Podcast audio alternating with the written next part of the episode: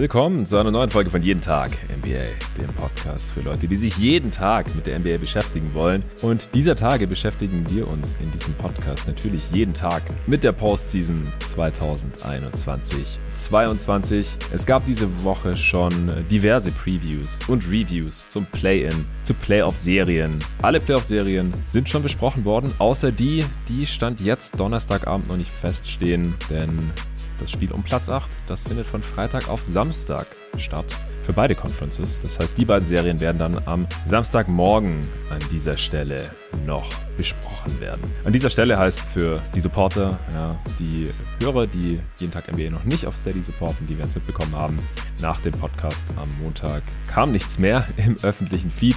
Das waren dann alles Supporter-Folgen und auch die nächste wird nochmal eine Supporter-Folge sein. Aber es gibt eine Art äh, Sneak Preview, wie es ist, Supporter von jeden Tag NBA zu sein. In der ersten Woche der Playoffs 2021-22 gibt es erstmal jeden Tag morgens die Analyse Allerdings natürlich nicht die gesamten Playoffs durch. Nach ein paar Tagen ist dann da auch wieder Schluss. Heute jedenfalls gibt es mal wieder was anderes. Das ist der Pod, auf den ich mich diese Woche am meisten gefreut habe. Es geht natürlich auch um die Playoffs. Wir werden durchranken. Alle Playoff-Teams nach der Playoff-Stärke, nach den Gewinnchancen, Gewinnwahrscheinlichkeiten. Und dafür habe ich mir, genauso wie letztes Mal schon zu diesem Thema, äh, Ende der letzten Saison, wieder den Nicolas äh, Gorni reingeholt. Hey Nico. Hi Jonathan.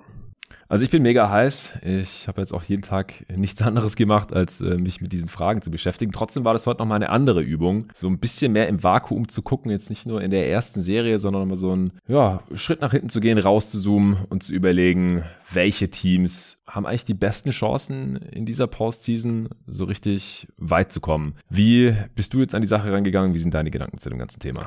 Ja, dieser Vakuumgedanke ist natürlich auch immer der, an dem ich mich versuche zunächst zu orientieren. Also ich versuche erstmal das Team an sich mir anzugucken und zu überlegen, hm, was können die denn eigentlich? Wo sind die Stärken, wo sind die Schwächen? Musste aber natürlich immer, wie immer, wie jedes Jahr den Disclaimer vorab stellen, dass die Regular Season relativ wenig aussagt, wenn es um die ähm, Gewinnchancen ähm, in den Playoffs geht. Zumindest mhm. dahingehend, das heißt natürlich nicht, dass eine, ähm, die schlechteste Defense der Liga in der Regular, Regular Season keine Rolle in den Playoffs spielt, aber es sind halt andere Stärken und andere Schwächen gegebenenfalls wichtig in den Playoffs, als sie es in der Regular Season sind. Deshalb ähm, gibt es ja auch diese klassischen Regular Season Teams, die dann aber in den Playoffs kategorisch underperformen. Und ähm, wenn man die Liga einige Zeit verfolgt, kann man die eigentlich relativ schnell identifizieren, wenn man sich nämlich an ein paar Parametern orientiert. Und ich glaube, wir haben ja. die vor einem Jahr auch schon mal so ungefähr festgelegt. Ähm, ich weiß nicht, vielleicht hast du ja Lust, einfach mal so äh, hin und her äh, abwechselnd Parameter zu sagen, an dem wir uns orientieren bei der ähm, beim bei, bei diesem Ranking. Also was ist uns wichtig bei einem Team, um dem Team maximal, maximal Playoff-Erfolg zuzutrauen? Ich fange direkt mal an. Mhm. Ja, gerne. Machen wir so. Ähm, ein Spieler oder ein System, das eine gewisse Undeniability mit sich bringt. Heißt, das funktioniert egal unter welchen Umständen gegen egal welchen Gegner. Ja, und die äh, Top 10 Playoff-Spieler, die haben wir beide ja in unserem letzten gemeinsamen Pod vor zwei Wochen hier schon besprochen. Also wenn man so einen hat, gibt es auf jeden Fall schon mal einen Boost. Ja, Basketball ist ein Teamsport, aber ein Spieler hat halt, da er einer von fünf ist in seinem Team, dann doch einen relativ großen Einfluss, äh, sei es in der Defense, aber vor allem auch in der Offense und auch in den Playoffs, wenn er halt diese Undeniability mitbringt. Also das wiegt bei mir auch relativ schwer. Äh, was die anderen Dudes um ihn herum machen, ist aber dann auch nicht ganz unwichtig. Ich meine, da hast du ja gerade auch schon ein bisschen drauf angespielt. Ähm, du hast ja auch gesagt, nicht nur auf Spieler bezogen jetzt, sondern auf, auf ganze Teams. Also wie Playoff-kompatibel ist das Ganze? Das habe ich mir auf jeden Fall auch immer angeschaut. Da hilft natürlich eventuell auch ein Blick auf vergangene Playoffs, äh, Playoff-Runs, vielleicht Championship-Runs oder einzelne Serien der letzten Jahre, sofern sich halt am Team oder eventuell auch an einzelnen Skillsets von Spielern jetzt nicht unglaublich viel getan hat. Also das, was wir in den letzten ein, zwei, drei Jahren hier gesehen haben und ich habe ja auch jetzt äh, die letzten drei Postseasons hier bei jeden Tag NBA auch schon genauso gecovert, wie ich jetzt diese hier covern werde. Das heißt, alle Spiele gucken und dann alle Spiele hier im Podcast analysieren oder zumindest so gut wie alle, auf jeden Fall alle Serien. Das heißt, da habe ich jetzt schon einen gewissen Erfahrungsschatz und ich meine, wir verfolgen die NBA jetzt auch nicht erst seit drei Jahren, sondern ja, seit 15 plus und äh, haben da auch schon einiges mitgenommen. Und der eine oder andere Spieler ist ja auch schon durchaus eine Dekade oder länger hier dabei. Das heißt, wir wissen halt auch schon bei vielen Spielern und bei einigen Teams, was man da wahrscheinlich so erwarten kann. Dann, äh, ich schaue auch durchaus immer, wie es in der Regular Season gelaufen ist. Äh, ich werde jetzt natürlich hier nicht stumpf mein Regular Season Power Ranking übernehmen, das letzte. Das wäre natürlich Quatsch, denn in der Regular Season gibt es so viele Faktoren, die in Playoffs keine Rolle mehr spielen. Da ist die Tiefe noch ein bisschen wichtiger, vor allem sofern sich niemand verletzt. Die Rotationen werden in den Playoffs einfach kürzer. Äh, bestimmte Schemes in Offense und Defense funktionieren in der Postseason einfach nicht mehr so gut, wenn sich der Gegner darauf einschießen kann, vier bis sieben Mal gegen diese Schemes, äh, gegen die Plays und Gameplans der Gegner selbst planen kann und sich nur darauf konzentrieren kann und nicht vielleicht irgendwie in einem Back-to-Back -Back auswärts sich nicht wirklich darauf vorbereiten kann und dann verliert man irgendwie automatisch. Das ist auf jeden Fall nochmal was ganz anderes hier, aber man kann halt sehen, dass in diesem Jahrtausend zum Beispiel so gut wie nie ein Team Champ geworden ist, das nicht Minimum eine Top 10 Offense und Defense gestellt hat. Also man muss an beiden Enden des Feldes überzeugen und in der Regel zu den zehn besten der Regular Season gehören, damit man dann auch in den Playoffs ernsthafte Chancen auf den Titel hat. Und da sind hier schon einige Teams ein bisschen rausgefallen. Natürlich kann es mal vorkommen, es gibt immer Ausnahmen, die die Regel bestätigen. Deswegen würde ich jetzt hier auch noch kein Team kategorisch ausschließen und sagen, hey, das ist irgendwie nur durchschnittlich in der Defense. Deswegen hat es nicht die geringste Chance, 0% Titelchance. Das nicht. Es gibt vielleicht immer ein erstes Mal. Wir haben hier auch ein relativ ausgeglichenes Playoff-Feld, wie ich finde. Da können dann halt auch verschiedenste Sachen passieren. Vielleicht auch mal ein Outlier-Champ dabei herauskommen. Aber im Großen und Ganzen orientiere ich mich da auch schon dran. Also wo die Teams einfach grob einzuordnen sind an beiden Enden des Feldes. Du auch? Ja, auf jeden Fall. Also das äh, ist halt nun mal so ein Gradmesser. Wir haben halt ein paar Gradmesser, die sich bewiesen haben in der Vergangenheit der Liga und ähm, das ist ähnlich gewesen wie die letzten zehn Jahre bis vor kurzem LeBron immer in den Finals stand. Da denke ich mir, da setze ich halt drauf, bis es nicht mehr so ist. Und dann, dann lass mich gerne vom, vom Jetzt ist es nicht mehr so. Jetzt ist es nicht mehr so. Jetzt ist es nicht mehr so. Ähm, aber ich finde es halt als Orientierungshilfe wirklich gut und es ist ja auch total nachvollziehbar und irgendwie auch logisch, dass ähm, sowohl die Offense als auch die Defense wichtig ist in den Playoffs, beziehungsweise auch nochmal wichtiger wird. Denn Schwächen, seien sie offensiver oder defensiver Natur, werden halt nochmal auf eine ganz andere Form offengelegt in den Playoffs. Und dann ist es eigentlich nur folgerichtig, dass man eben auf beiden, auf beiden Seiten auch ein entsprechendes Level mitbringen muss. Mhm. Was ist äh, noch was, was du dir angeschaut hast? Ähm, defensive Variabilität finde ich super wichtig in den, in den, in den Playoffs. Ähm, kann mhm. mein Team sich defensiv auf unterschiedliche Matchups einstellen? Gibt es bestimmte Spielertypen, die große Probleme meinem Team verursachen oder nicht? Äh, da ist dann aber wiederum auch der Punkt, es gibt kein Team in der Liga, das sich gegen jeden Spielertyp auf jedem Level wappnen kann. Ich glaube, das ist nahezu unmöglich, gerade eben, weil die offensiven Stars in dieser Liga mittlerweile so unfassbar gut sind, dass man gegen manche einfach nicht so schemen kann, dass man sie aus dem Spiel nimmt. So, das, da sollte man sich nichts vormachen. Es ist aber trotzdem hilfreich, wenn ein nicht jeder überdurchschnittliche Big direkt zerstört oder wenn man ein massives Problem in der Pick-and-Roll-Coverage hat. Das wären jetzt einfach nur Beispiele. Das sollte nicht der Fall sein, sonst sehe ich die Playoff-Siegchancen dann doch schon direkt deutlich geringer.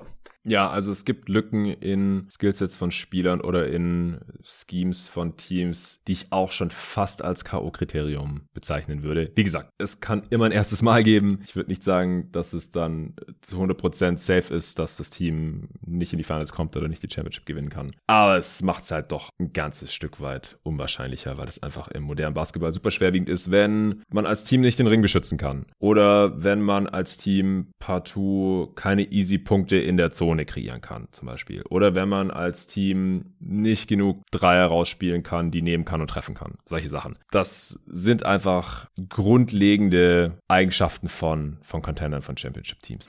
Ich habe mir noch die Bilanz gegen die Top 10 Teams angeschaut in der Regular Season. Das ist auch historisch gesehen ein sehr guter Gradmesser. Es gewinnt einfach selten ein Team die Championship und schlägt dann in den Playoffs auf einmal die ganzen guten Teams, dass es in der Regular Season einfach nicht auf die Kette bekommen hat. Hier würde ich aber den Disclaimer vorherschicken, dass diese Regular Season einfach ein bisschen abgefuckt war durch die Covid-Welle und Health and Safety Protocols Mitte der Saison, dass es falls ein Team dann total dezimiert gegen andere Top-Teams ran musste, mehrmals hintereinander oder so, dass die Bilanz oder auch das Netrating, das ich mir angeschaut habe, nicht so super aussagekräftig sein muss. Also würde ich jetzt hier auch nicht auf die Goldwaage legen, aber von der Tendenz her finde ich es halt schon genügend aussagekräftig. Also ich habe sie auf jeden Fall berücksichtigt. Ja. Hast du noch was anderes? Ja, es hat sich halt gezeigt, dass eigentlich die besten Spieler, deren Teams Meister wurden, meistens oder sehr oft Wings waren in den letzten Jahren. Gut, Janis ist jetzt äh, wiederum Sonderfall. Früher waren es auf Big Man. Aber man sieht, dass Teams, die gute Wings haben, äh, beziehungsweise dominante Wings, da kommen wir dann auch wieder, da schließt wieder der Kreis zum Thema Undeniability. Das sind halt Spielertypen, die können sich in der Regel besser und unabhängiger einen eigenen Wurf kreieren ähm, als andere Spielertypen. Deshalb ist es mir schon wichtig, dass man so einen hat und auf der Gegenseite vor allen Dingen jemanden, mit, äh, mit dem man solche Spielertypen verteidigen kann. Ähm, das ist noch ein Punkt, den ich in den Playoffs noch mal eine ganze Ecke wichtiger finde als in der Regular Season. Ja, wird mir auch viel zu hart unterschätzt. Ich habe das ja auch in meinem God Next Artikel angebracht. Man schaue sich nur mal die Finals MVPs der letzten zehn Jahre an oder so. Und es sind halt nur Scoring oder Playmaking Wings verschiedenster Couleur. Ja, da gibt es natürlich schon Abweichungen, gleichen jetzt nicht wie ein einem anderen. Aber es fällt halt schon auf, das sind halt LeBron, KD, Kawhi und dann halt noch so Sonderformen davon wie Dirk, der jetzt aber halt auch schon elf Jahre her ist, der aber im Prinzip ja auch ein, großer werfender Wing war. Das war ja jetzt auch kein klassischer offensiver Big vom, vom Skillset her und wie er ja gepunktet hat und der Offense agiert hat. Oder Janis, der halt einfach ein sehr langer Ballhandling Wing ist. Der ist halt von den körperlichen Ausmaßen eher wie ein Big, aber er spielt ja eher wie ein Creator ja. auf dem Flügel. Er, er, fängt ja seine Offense normalerweise auf dem Wing an und nicht im Low Post oder äh, nicht ständig als äh, Pick and Roll Rollman oder sowas. Also, das ist auch kein Zufall. Von daher, wenn man so einen Spieletyp hat, dann ist es allein jetzt empirisch betrachtet halt sehr wahrscheinlich, dass man am Ende die äh, Trophy noch umstemmen kann. Klar, Bigs hatten wir vor allem davor auch, also echte Bigs, Tim Duncan, Shaq und so. Ja, auch mal Tony Parker war dazwischen oder ein Dwayne Wade.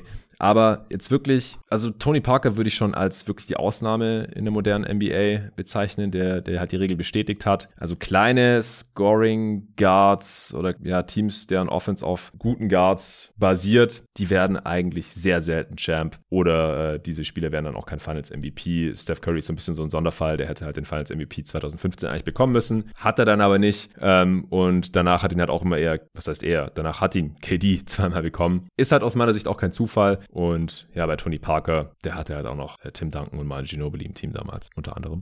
Und da hätte man den Finals MVP vielleicht auch Tim Duncan geben können, wenn ich es richtig im Kopf habe. Müssen. Müssen, müssen. Okay, hätten wir schon geklärt. Ich habe noch eine andere Sache angeschaut.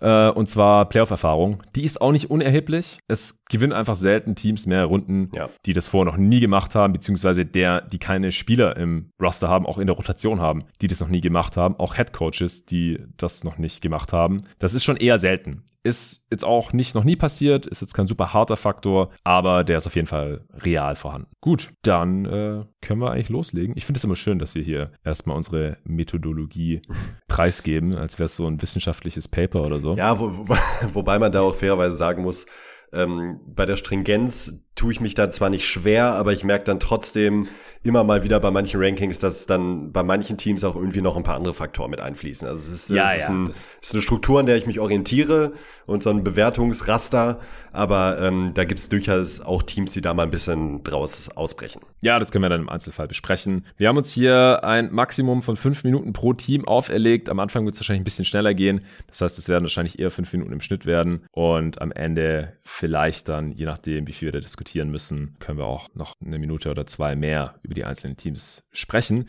Bevor es losgeht, gibt's Werbung vom Sponsor der heutigen Folge. Die NBA sponsert mal wieder diesen Podcast. Jeden Tag NBA ist ja auch schon seit letztem Jahr offizieller NBA Ambassador. Und was ihr davon habt, ist, es gibt ein neues Angebot. Der League Pass kostet jetzt für die gesamten restlichen Playoffs oder für die gesamte restliche Saison, das schließt dann auch noch die Summer League mit ein, nur noch 17 Euro. 99. Also, wenn das mal nicht ein Angebot ist, ist ein super Preis. Alle Playoff-Spiele live oder on demand. Könnt ihr nur über den League Pass schauen und es ist super günstig. Ich nutze den League Pass ja selbst, wie der aufmerksame Hörer weiß, schon seit vielen, vielen Jahren, schon seit weit über 10 Jahren. Ich glaube, es sind bald schon 15 Jahre. Jede Saison, die ganze Saison. Es kommen immer wieder neue, coole Optionen und Features und Tools dazu. Könnt euch da diverse Zusammenfassungen reinziehen, wenn ihr es nicht schafft, die ganzen Spiele live zu schauen oder on demand. Also gerne meinen Link auschecken on.nba.com slash jeden Tag und den Link findet ihr wie immer auch in der Beschreibung dieses Podcasts. Und ganz wichtig, dieses Angebot, wenn ihr über meinen Link geht, der League Pass für 17,99 für die gesamten Playoffs, das gilt erst ab 18 Uhr deutscher Zeit. Ja, also vorher bringt es nichts, wenn ihr auf den Link geht. Vorher bekommt ihr das auch nicht für diesen tollen Preis. Also wenn ihr den Pod jetzt vorher hört, dann müsst ihr euch noch bis Freitagabend 18 Uhr gedulden. Aber dann solltet ihr zuschlagen. Wenn ihr den League Pass noch nicht habt, kann ich wirklich nur empfehlen. Ihr werdet die Playoffs nicht günstiger verfolgen können als mit diesem Deal. So, let's go. Ähm, du hast gesagt, du hast nur 16 Teams gerankt. Ich habe 18 Teams gerankt, weil stand jetzt noch 18 Teams im Rennen sind. Aber mich würde es wundern, wenn du nicht die beiden Teams gekickt hättest, die ich auf 17 und 18 habe. Und da können wir es dann auch sehr kurz halten. Sind es die Cavs und Pelicans? Das ist korrekt.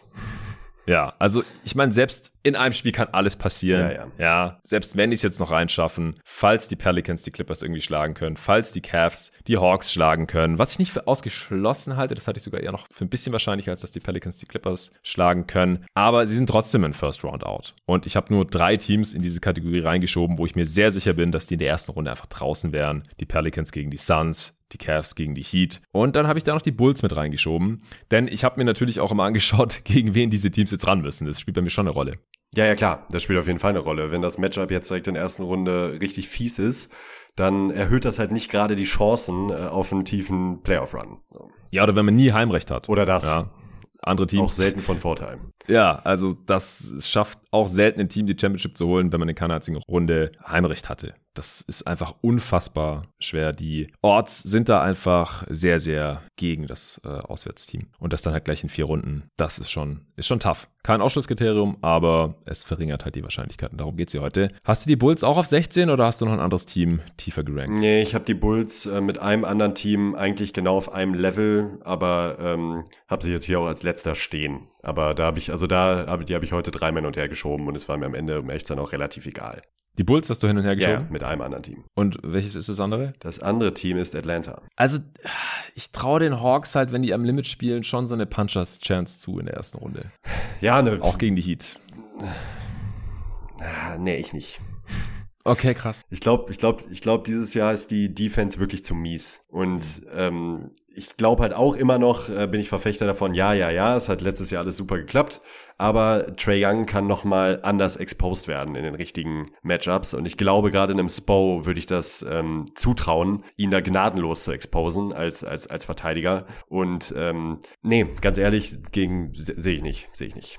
Ich finde halt, dass die Bulls nochmal auf einem niedrigeren Niveau sind. Ey, die haben fünf Siege und 22 Niederlagen gegen die besten Teams. Ja, ja, also gegen die Top 10 Net Rating Teams. Also die befinden sich da in der lauchten Gesellschaft der Magic, Pistons, Kings, Blazers. Ja? Also Teams, die nicht das geringste auch nur mit dem Play-In zu tun hatten. So mies waren die Bulls gegen andere gute Teams. Minus 12er Net Rating, die zweitschlechteste Defense aller Teams gegen Top 10 Teams. Und Play of the Rosen kommt noch dazu. Playoff DeRozan, ja, mal sehen, was da jetzt wieder auf uns zukommt. Von Vooch und seinem Skillset halte ich auch nicht so viel nee. in den Playoffs, ehrlich gesagt. Äh, Lonzo ist verletzt, ja, wenn der dabei wäre, habe ich in der Preview gesagt, dann würde ich den Bulls ein, zwei Siege zutrauen, einfach weil die Defense dann auf dem, am Perimeter auf einem anderen Level ist, zusammen mit Caruso und so. Aber so, auch das Matchup gegen die Bucks ist so mies. Also ich, ich sehe einfach keine Welt, in der die Bulls diese Serie gewinnen können. Und ich sehe schon eine Welt, wie die Hawks es zumindest irgendwie spannend machen können gegen die Heat und eine Mini-Chance haben, auch auf ein Upset. Aber ich habe die Bulls hier nochmal in ihren eigenen Tier, leider.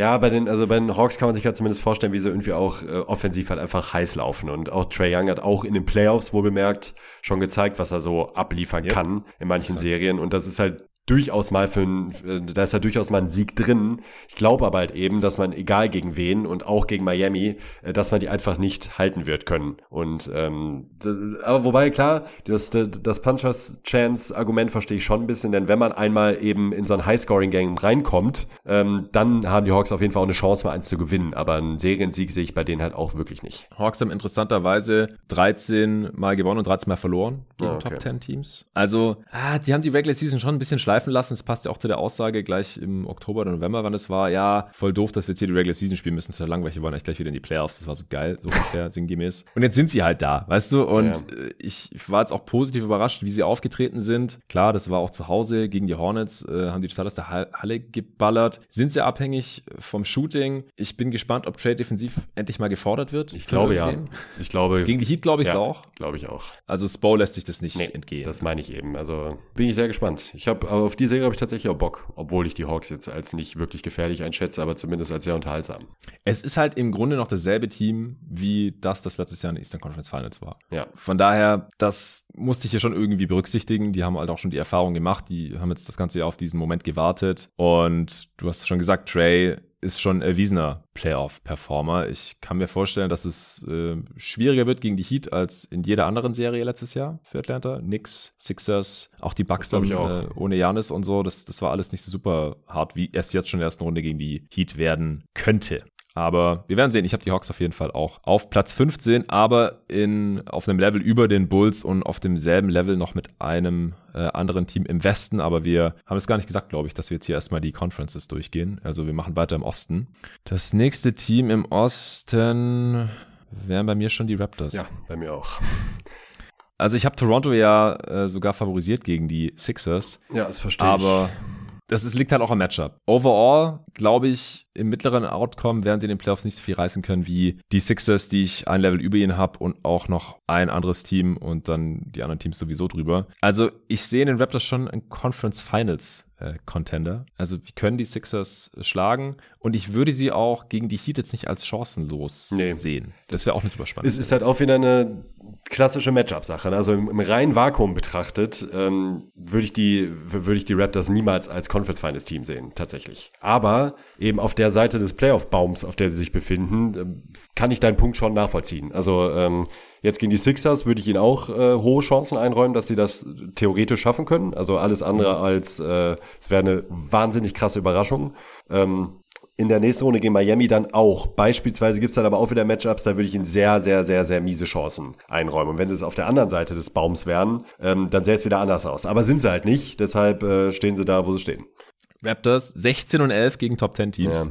Das ist einer der besten Records und ein positives Net-Rating. Das haben auch nur wenige Teams gegen die Top 10 Teams von fast plus zwei. Ja, Nick Nurse ist halt. Ja, äh, und die Raptors sind auch ein bisschen ein Regular Season Team, ja. weil sie halt ihre Rotation, ihre Playoff-Rotation sowieso schon 35 plus Minuten geben. Das macht sonst eigentlich fast niemand mehr heutzutage. Also es macht eigentlich niemand außer Thibodeau, aber er hat kein Playoff-Team. Von daher, ähm, da ist jetzt nicht so verwunderlich, dass die halt auch während der Regular Season dann schon äh, da besser ausgesehen haben. Sie sind relativ Playoff erfahren, weil sie halt noch ein paar Haudegen aus äh, dem Championship Run äh, dabei haben. Van Vliet, Siakam, Ogianobi, gut, der hat nur zugeguckt, aber die hatten ja auch danach in der Bubble hatten die ja auch nochmal ähm, relativ erfolgreiche Playoffs, eine geile Serie gegen die Celtics damals und so.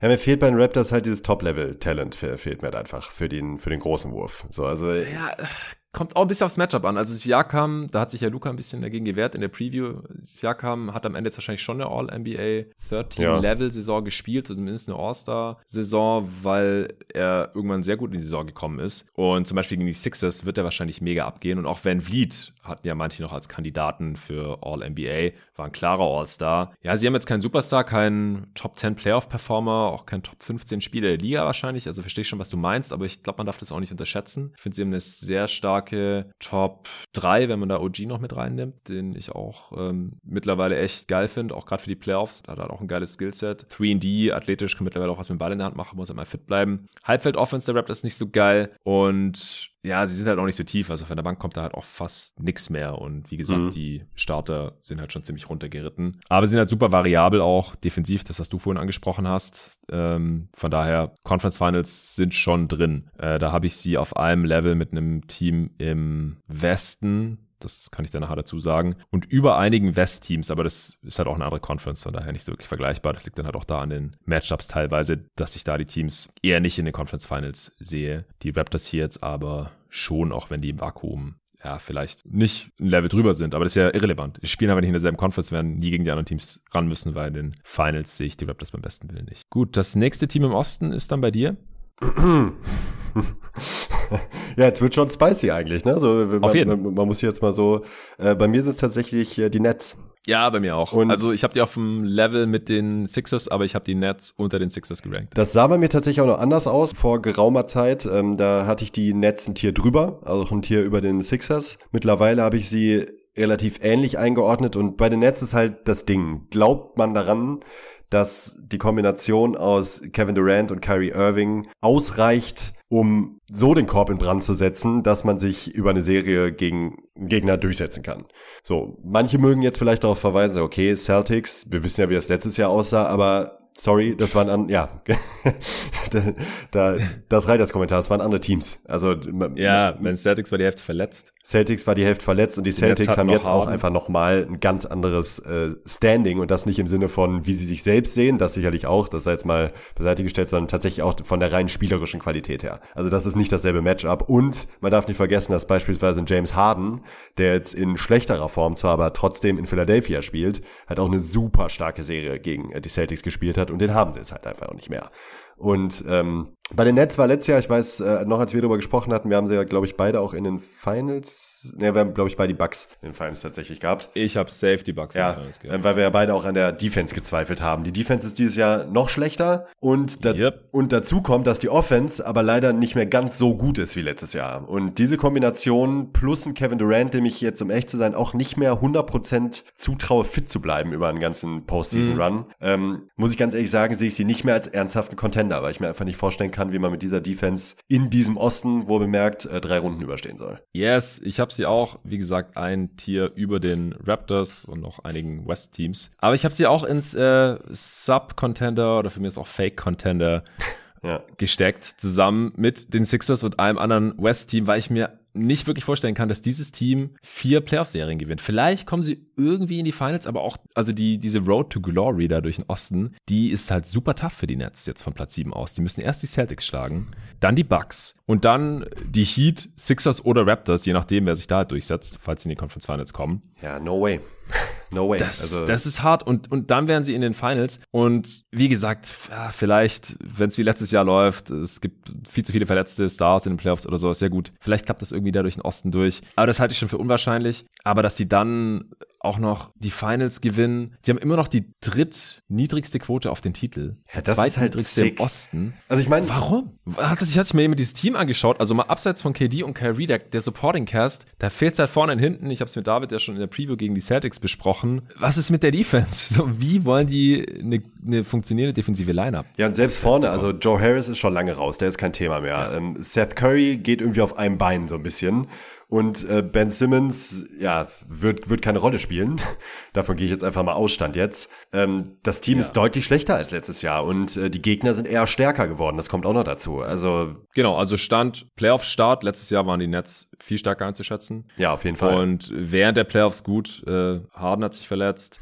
Kyrie hat sich verletzt, da sah es dann anders aus. Fitter Kyrie, fitter KD. Das Team ist offensiv potent, ja, und es gibt, glaube ich, auch Lineups, die ganz gut funktionieren können, aber die können halt nicht 48 Minuten durchspielen. Und dieses Team tut sich auch gegen schwächere Teams immer schwer. Die haben in der Regular Season neunmal nur gegen andere Top-Teams gewonnen, 19 Mal verloren. Gut, es waren verschiedenste Versionen dieses Teams mit Harden, ohne Harden, ohne Kyrie, mit Kyrie, ohne KD, mit KD in verschiedensten Kombinationen.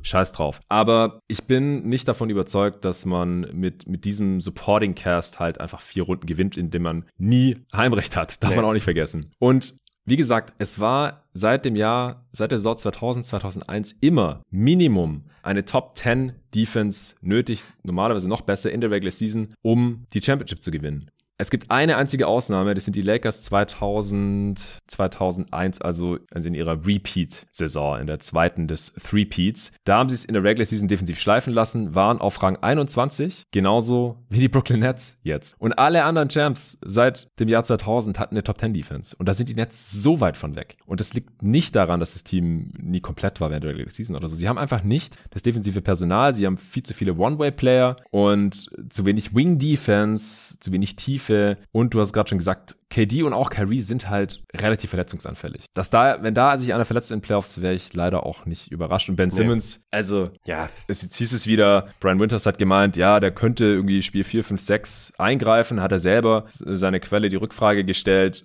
spielt er schon 5 on 5? Nö. Ja, toll, ey, der, der, Typ hat, erinnert sich eigentlich irgendjemand, was das letzte Basketballspiel von Ben Simmons war und wie er da das ausgesehen hat, wo man merkt auch noch und was seitdem ja. alles passiert ist und dann will mir jemand ernsthaft erzählen, dass der jetzt auf den Platz kommt und eine entscheidende Serie gegen die Celtics irgendwie drehen kann? Sorry, aber also What the fuck? Ich wette, ich wette auf alles, dass Ben Simmons niemals im Leben einen positiven Impact haben kann in, in der Serie. No Celtics. way, no way. Und höchstwahrscheinlich die ganzen Playoffs nicht. Also, das ist ein Luftschloss. Okay, wir sind uns einig, was die Netz angeht. Ich bin gespannt, ob die Hörer uns da auch zustimmen. Wahrscheinlich nicht. Ich freue mich auf die Diskussion. Das nächste Team, ich habe schon gespoilert, sind bei mir die Sixers. Bei dir auch? Ja, bei mir auch. Cool. Hast du die deutlich über den Netz oder? Nee, das ist bei mir eigentlich relativ ein Tier und da kommst du wieder, was? Also auch das kein, kann doch nicht sein. Kein ne? echter Contender. Nee, kein, nee, kein echter Contender. Ähm, ich bin ja leidenschaftlicher Hater. Nein, bin ich natürlich nicht. Ich habe bei den Sixers, ähm, also sagen wir mal so, ich kann viele Thesen aufstellen, die bisher halt nicht widerlegt wurden, ähm, die ich auf der Prax äh, auf die Praxis beziehe. Und das ist zum einen Joel Embiid, der eine wahnsinnig starke Regular Season gespielt hat, die beste seiner Karriere. Er war fit, das muss man auch äh, wirklich mal positiv anmerken. Ich weiß gerade gar nicht mehr, auf welchem Platz wir ihn in unserer Top 10 Playoff-Liste hatten. Äh, sechs, glaube ich. Ich hatte ihn auf sechs. Ja, ja irgendwie um, um die sechs rum. Wahnsinnig krasser Spieler. Ähm, James Harden, ne, nicht mehr so. Da, nicht in der Top 10. Nicht in der Top 10 und das auch absolut zu Recht, denn wenn er jetzt nicht auf einmal eine Wunderheilung hat oder halt eben auch, was ich halt tatsächlich auch vermute, einfach ein bisschen abgebaut hat, einfach ein bisschen schlechter ja. geworden ist, dann ähm, ist dieses Team hat für mich einfach nicht genug Durchschlagskraft. Und das mag komisch klingen, denn Embiid ist sicherlich, sicherlich dazu in der Lage, auch eine Serie zu entscheiden im richtigen Matchup. Ähm, auch, auch die Raptors werden es nicht leicht gegen ihn haben. Keiner hat es leicht gegen Embiid. Ich glaube, wir haben da jetzt auch mal kurz drüber gesprochen. Es gibt kein wirklich passendes Matchup für Joel Embiid. Zumindest, äh, zumindest nicht in der One-on-One-Defense. Das Ding ist typ aber. ist nicht umsonst Topscorer der Liga geworden. Genau. Das Ding ist aber, dass über Embiid hinaus dieses Team mich offensiv in einem Playoff-Setting irgendwie überhaupt nicht überzeugt. Also zumindest nicht so sehr, dass ich sagen würde, das ist ein Contender, also ich traue denen den Titel zu.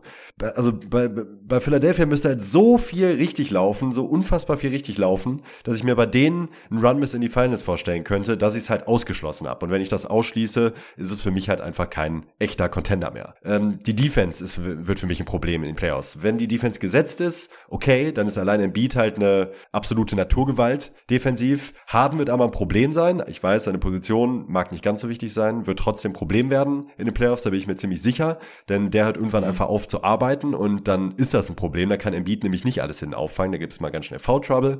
Und das größte Problem ist, die kommen nicht zurück, ähm, also zurück in die Defense. Es Teams, ja. die ein bisschen schneller spielen und ein bisschen aufs Gas drücken, äh, die werden sich ohne Ende Transition-Punkte fangen. Und man sagt ja immer, ja, in den Playoffs wird das Spiel generell langsamer. Das mag sein. Es gibt aber Teams, die können das durchaus forcieren und diese Teams gibt es auch im Osten und gegen die hat, haben die Sixers meiner Meinung nach riesige Probleme. Also da kommt sehr viel zusammen. Embiids Fitness im vierten Viertel äh, ist jetzt wirklich besser als in den letzten Playoffs. Das will ich auch erstmal sehen. Produziert er da immer noch genauso gut wie in den ersten drei Vierteln. Das hat jetzt gar nichts mit Klatschnis zu tun, sondern einfach, er hat halt kategorisch abgebaut im letzten Viertel, ähm, in den letzten Playoffs und reicht dann ein Harden, um das zu kompensieren. Und das glaube ich halt eben nicht. Zumindest nicht gegen die Spitze im Osten und deshalb sind sie für mich kein klarer Contender. Und deshalb habe ich sie da auch rausgenommen. Ja, das war jetzt schon ein sehr guter Case. Ah, Doc Rivers, sorry. Doc Rivers äh, traue ich ja, einfach gar nicht. 0,0. Habe ich in Großbuchstaben hier reingeschrieben in meinen Doc. Doc ja. Rivers.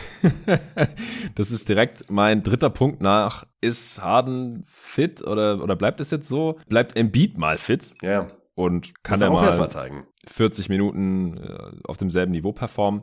Muss er auch erstmal zeigen, es sieht gut aus, ich habe in der Preview gesagt, ich hoffe sehr, dass wir im Beat im Zerstörermodus hier erleben werden. Aber trotzdem, das Matchup gleich in der ersten Runde ist echt mies gegen die Raptors. Ich habe auf die Raptors getippt tatsächlich. Klar, die Sixers können mich Lügen strafen und das gewinnen.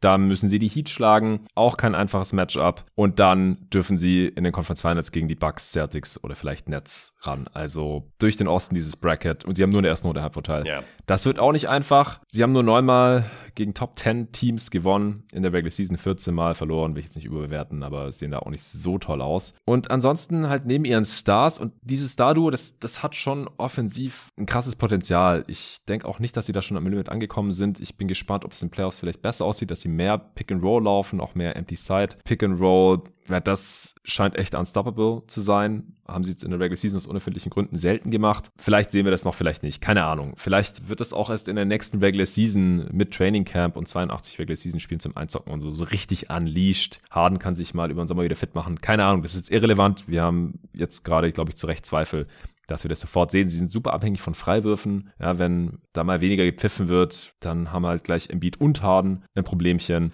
Sie sind weder eine Top 10 Offense noch eine Top 10 Defense. Mhm. Das haben wir noch nie gesehen, dass sowas einen Titel gewonnen hat. Also für mich deswegen auch aus der echten Contender-Kategorie letztlich rausgeflogen. Sie haben neben den beiden Stars auch einfach einen Haufen One-Way-Spieler, wo ich nicht genau weiß, wer spielt da jetzt. Thibault, dann geht die Offense in den Arsch. Harris, Niang, Korkmaz, die können alle defensiv abused werden in verschiedensten Matchups. Embiid könnte echt der beste Spieler der Playoffs sein. Aber wir müssen halt noch gucken, wie sieht's bei Harden aus und, und reicht diese Support Supporting Cast. Wenn Harden besser spielt als zuletzt, wenn Embiid der beste Spieler der Playoffs ist und der Supporting Cast solide verteidigt und seine Dreier trifft, klar, die können in die Finals kommen. Die können vielleicht sogar einen Titel ge gewinnen, aber ich halte das halt alles für ausreichend unwahrscheinlich, dass ich sie trotzdem zu den Fake-Contendern gesteckt habe. Ich halte es für etwas wahrscheinlicher als bei den Nets. Dafür sind die Sixers offensiv ähnlich potent genug und defensiv einfach viel besser als die Nets. Aber trotzdem, ich habe hier zu viele Fragezeichen, um sie zu den echten Contendern zu zählen. Und deswegen sind sie im Osten auf Platz 4 hier in diesem Ranking. Yep.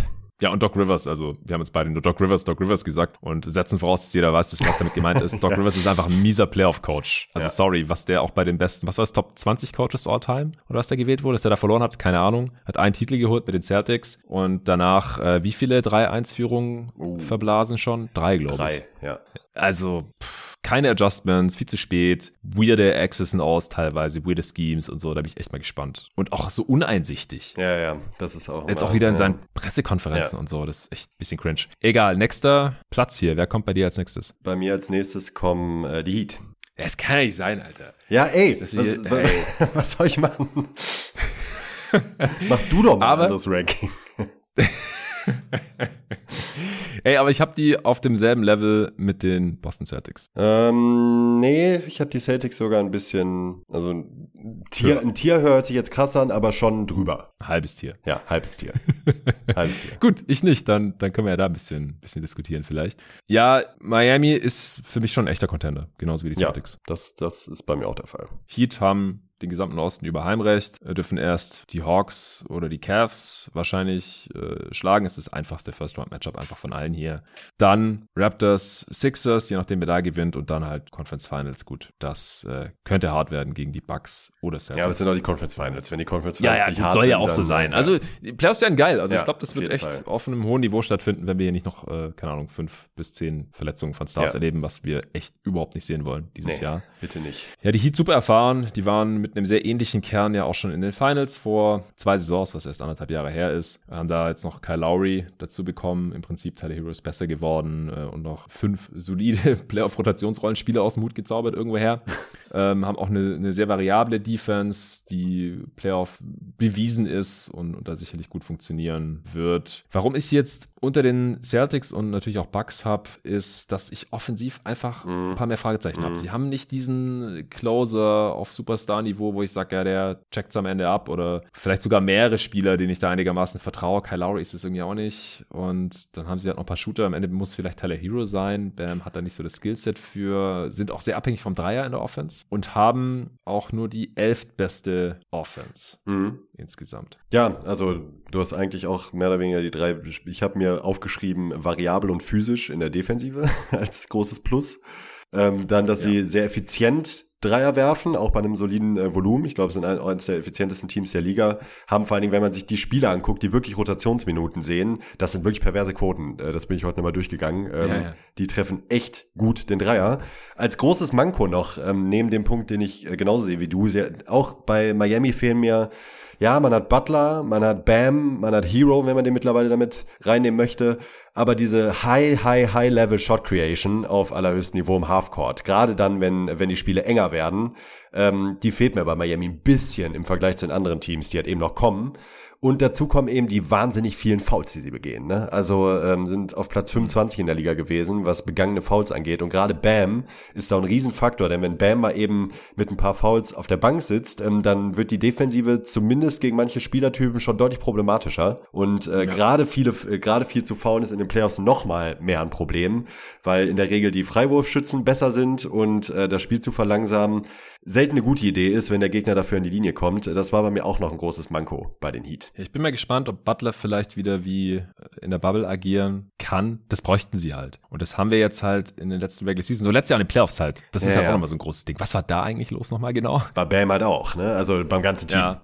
Also, haben wir einiges gut zu machen. Ich bin gespannt und auch jetzt in der Crunch-Time in, in der Regular Season und so war Butler schon länger mehr auf dem Niveau. Sie haben halt auch immer gleich zwei Non-Shooter auf dem Feld stehen mit Bam und Butler. Das hat eigentlich sonst kein anderer Contender. Dieses kleine Problemchen, was es halt für die gegnerischen ja. Defenses tendenziell besser macht. Sie haben in der Regular Season ja okay gespielt gegen andere Contender. Ähm, 10 und 13 ist da die Bilanz, leicht negatives Net-Rating. Also sind für mich ein Contender. Sie können den Titel gewinnen, aber ich habe sie nicht im Favoritentier. Da äh, habe ich im Osten nur ein Team und nicht die Celtics. Die Celtics habe ich auch als Contender. Die müssen jetzt die Nets schlagen, dann die Bucks werden da Heimrecht haben. Das ist natürlich schon mal ein Vorteil. Dann in den Conference Finals gegen die Heat natürlich nicht mehr. Sind, obwohl sie ja relativ jung sind, doch einigermaßen Playoff erfahren, haben einfach schon mit diesem Core einige Playoff Runs hingelegt. Auch Horford äh, ist ja, ist ja da, der sehr erfahren ist. Und ich habe sie nur nicht ins noch höhere Tier gesteckt oder irgendwie von den Heat hier ähm, differenziert, weil Robert Williams gerade halt fehlt und man weiß nicht, wann er kommt. Wenn der da ist, dann, dann hätte ich die doch noch mal ein bisschen nach oben geschoben. Sie haben die beste Defense der Liga gehabt in, in der Regular Season jetzt mit großem Abstand. Die ist Playoff-kompatibel, ja, gar keine Frage, super variabel. Ähm, diverse Defender-Typen gegen gegnerische Star-Skillsets, das jetzt auf den Guard-Position oder auf dem Flügel aber wie gesagt, mal gucken, wann Robert Williams zurückkommt, wie fit der dann ist. Und bei der Offense habe ich paar Fragezeichen. Ist die variabel genug, wenn die Dreier ja.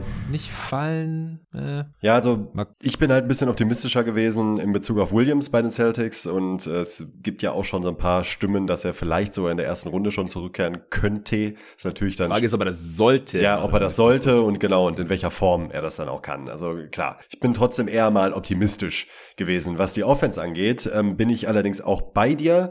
Ähm, was passiert, im, wenn die Spiele enger werden und Tatum gedoppelt wird? Ähm, nimmt man dann nur Dreier und trifft die hoffentlich oder hat man einen Plan B? Denn ich habe das Gefühl, klar, mhm. man kann Tatum nicht aus dem Spiel nehmen, aber wenn man ähm, ihn wirklich dazu zwingt, regelmäßig den Ball abzugeben, dann sehen die Celtics oftmals nicht ganz so gut aus. Gleichzeitig aber auch, und das ist jetzt ein bisschen konträr das Argument, glaube ich, hat Tatum mittlerweile wirklich dieses Level erreicht. Das hat er ähm, ja schon mehrfach angedeutet, dass er das zumindest phasenweise kann. Mittlerweile traue ich es ihm zu, dass er potenziell sogar der beste Spieler der Playoffs sein könnte. Und ja. ähm, da setze ich ein bisschen drauf, dass das möglich ist und dass er dieses Level zeigen kann. Egal gegen welches Team im Osten, wo bemerkt. Und deshalb sehe ich sie ganz knapp, wenn auch wirklich knapp, halt dann doch auf einer Stufe mit den Bucks. Ich verstehe total, wenn man Robert Williams da komplett ausklammert, dann kann man das schwer vertreten, weil er ist schon wirklich sehr wichtig. Denn wenn er da ist und fit ist, haben die Celtics, denke ich, auch die beste Defense der Playoffs. Also auch die optimale Playoff-Defense wahrscheinlich ja. sogar. Ähm, und das spielt halt eine große Rolle. Aber äh, ja, also ich verstehe, dass man aufgrund der Verletzung und der Fragezeichen in der Offense, Fragezeichen der Offense ist übrigens auch noch ein großes Fragezeichen, dass die Celtics einfach keine Freiwürfe ziehen. Und das finde ich auch in den Playoffs, ähm, ja, sagen wir mal, nicht so gut. Mhm. Gerade äh, es ist halt dann doch oft eine verlässliche Option zu scoren in einem Halfcourt-Setting. Und ist ein bisschen zweischneidiges Schwert. Klar. Also ich glaube, wenn man da mega von abhängig ist, wie die Sixers Stars, dann äh, kann es halt sein, dass man weniger Pfiffe mal bekommt in einer, in der Serie oder in einem Game und dann fehlen halt gleich die Punkte. Aber auf der anderen Seite, wenn man da halt eher am unteren Ende des Spektrums rumeiert, dann äh, fehlen halt ein paar Easy Buckets pro Spiel. Ja, eine gewisse Balance schadet einfach nicht. So ein bisschen sowieso ja. ein bisschen mehr Inside-Out-Game würde ich mir bei den Celtics einfach wünschen. Auch auch, wenn sie das ja durchaus angepasst haben und verbessert haben, ist es mir stellenweise dann doch noch ein bisschen zu perimeterlastig. Da würde ich für die Playoffs auch gerne ein bisschen mehr Variabilität sehen. Aber ja, wie gesagt, ich habe sie trotzdem auf Platz drei, knapp hinter den Bucks, aber dann eben doch in diesem Tier. Ja, die Contender wollen wir gleich nochmal mit dem äh, Westen zusammen genauer ranken. Deswegen würde ich sagen, kommen wir dann auch gleich zum Westen. Noch einen interessanten Punkt zu den Celtics, der mir aufgefallen ist. Sie haben mit Abstand, mit riesigem Abstand das beste Net-Rating gegen die anderen Top Tens der Liga, aber haben nur ein Spiel mehr gewonnen als verloren. 12 ja, und krass. 11, weil ja, sie die einfach nicht closen konnten. Ja, nicht closen.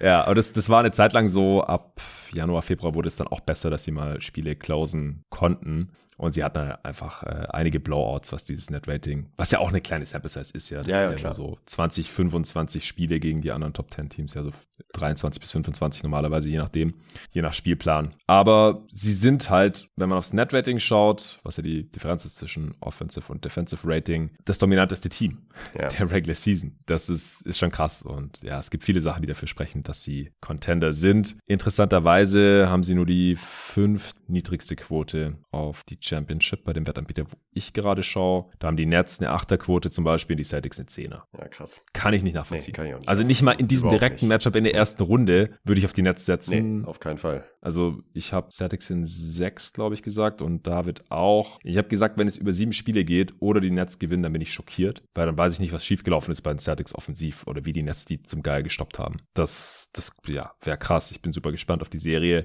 Äh, auf Twitter haben 37 Prozent, äh, da haben wir heute eine Umfrage gemacht mit jedem Tag NBA-Account, 37 Prozent auf die Nets getippt, was ich auch relativ viel fand. Also KD und Kyrie, äh, das reicht anscheinend vielen Leuten und anscheinend auch noch viele Buchmachern. Aber Mir nicht.